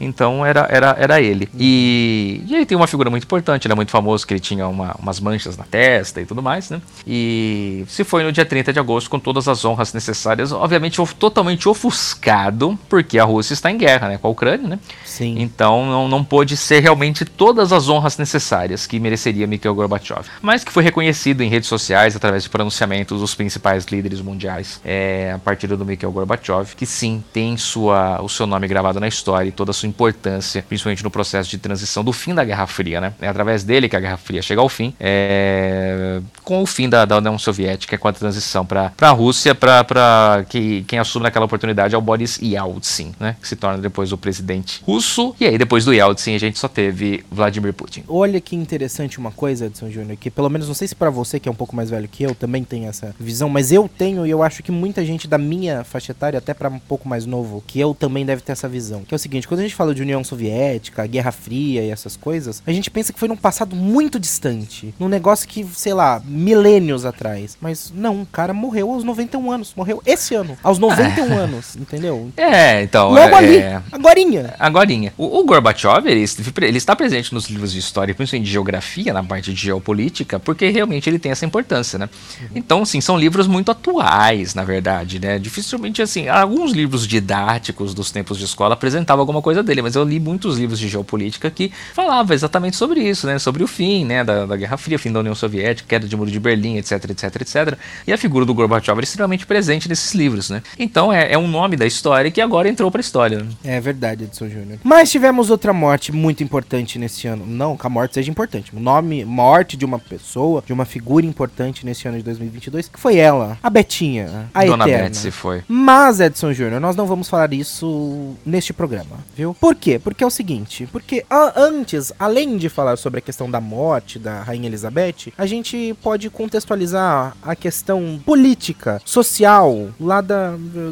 toda a questão política social britânica. É, tem bastante que... assunto para tratar sobre a morte da Rainha Elizabeth. Aham, né? É, ela fez aniversário, né? Jubileu de platina nesse ano. Teve caso envolvendo processo de abuso sexual na família, na família real. Teve troca de primeiro-ministro. Então é muito assunto. Tem então uma série agora do Harry da Meghan Markle no Netflix, extremamente reveladora. Olha, falando de Netflix, né, Edson Júnior? Ah, voltei a falar de Netflix. Ah, falando em Netflix, agora eles vão ter que mudar, né, as temporadas, o planejamento de The Crown, né? Tanto que depois da morte da rainha, eles estavam com um planejamento para The Crown, mas eles tiveram que mudar, né? Porque só vai ter mais uma, né? Ainda, ainda assim, Edson Júnior, eles ainda foram muito, tipo, não se porque logo algum pouco tempo, pouco tempo, acho que deu o quê? Um mês, dois meses depois da morte da rainha, eles lançaram o trailer da próxima temporada de The Crown. É. Que lançou agora em novembro. Então, tipo, foi muito recente após a morte da rainha, eles lançaram, né, a, a, o trailer da série. Mas, Edson Jr., nós vamos, né, falar sobre isso num próximo programa, programa da semana que vem, que vai ser também nosso especial de Natal! Edson Júnior! Sim, porque a rainha fazia todo, tinha uma mensagem de Natal. Então a gente vai relembrar disso tudo também. Exatamente. E na verdade eu vou contar a verdade para vocês. É, eu só vou. A gente só não vai gravar isso no podcast de hoje, pelo motivo de que no roteiro ele tá como Isabel e não Elizabeth. E eu não vi e eu não admito isso, entendeu? Aqui tá o Príncipe André. Que André é Andrew, não é Isabel, é Elizabeth, não é Carlos, é Charles. Não tem, não vem com isso. Não, não. Olha. Não. Tá bom. Mas deveria ter sido mantida a tradução. Não, não deveria. Entendeu? Vai chamar de Crown, chama. Vai defender a coroa. Tudo bem, mas eu Entendeu? acho que. A Netflix não muda o nome, por que, que a Elizabeth tem que mudar o nome? O, o Charles deveria se tornar Carlos III, só isso. Não, Rei Pra Charles é muito mais Brasil. legal. Olha que legal, Rei Charles. Rei Charles é o cantor. Então, É. muito mais legal Rei Charles. Ah, para. Ninguém vai falar Charles III, vai ficar Charles. Deveria se tornar Rei Carlos III. Você acha que o Rei Elizabeth Luís não era Elizabeth II. Você acha. Tudo bem, mas você acha que o rei Luís XV era Luís XV da França? Não era Luís, ele é Louis. Ah, tudo bem, mas não, não, não, não tô vivo, não tava vivo nessa época, não importa. O rei Eduardo IV Não tava vivo nessa época. da Inglaterra era Edward, mas é Eduardo. É Edward muito mais legal, ele fez Crepúsculo. Ninguém fala, ninguém O fala. Edward fez Crepúsculo e o Eduardo. Batman hoje. E- O Edward é o Batman, O Edu- exatamente. É, e o Eduardo tá procurando a Mônica até hoje. Exatamente, gente. Ah, vá, comparação. Então é isso aí, o roteiro vai ter que ser atualizado. Por isso, a gente se encontra! A gente não se encontra terça, Edson Júnior. Não se encontra mais na terça-feira. Porque acabou. Mas, a, mas segunda-feira. lá Ah, segunda-feira você ouve a gente ao vivo ou assiste também com imagens lá no Itacast. Eu vou deixar o link aqui na descrição. Nós somos convidados pra falar sobre o Rota do Catar. E a gente vai estar lá falando sobre o Rota ninguém do vai Catar. ouvir esse podcast antes de, de ir pro Aritacast, então é uma informação É atrasada. claro que vai ouvir sim. Vou passar o meu domingo inteiro editando esta porra, Edson, só pra sair a tempo. Tu- você pode até editar, né? Ninguém vai ouvir no domingo. Porque todo Ah, é mundo tem verdade. final de Copa do Mundo pra fazer no domingo Ah, e é muito mais coisa pra fazer. verdade. Então é isso. Sabe o que você faz? Você acessa Nada. o link mesmo assim, porque depois fica gravado. Se você não vai ver ao vivo, não assista ao vivo, assista gravado. Vai continuar, é o mesmo link, viu? Eu recomendo que não assistam, nem ao vivo não, nem gravado. eu, recomendo que assistam. Precisa, Edson Júnior. A gente precisa subir, a gente precisa estar lá em cima. No, no- Eu vou. Não, não vou falar isso no ar. Depois eu te conto fora no- nos bastidores, Edson Júnior. Mas eu vou botar os robozinhos, viu, Edson Júnior? Ah, eu vou botar os robozinhos. Ah, a coisa vai, vai bombar, Edson Júnior. É isso, gente. Um beijo. Até na semana que vem, no sábado, que o podcast vai ser lançado no sábado. Ele precisa ser lançado no sábado. Não que é especial de Natal. Vai ser, Edson Júnior. Não tem mais rota do Catar pra gravar. Mas tudo bem, esse programa leva três horas pra ser gravado. Não, Tudo não tenho bem. três horas no, no- durante a semana na minha vida. Tem, vai, vai arranjar. Ah, a gente, a gente resolve. Grava um pouquinho cada dia, grava meia hora cada dia, Edson Júnior. É isso aí. Um beijo, gente. Tchau. Tchau.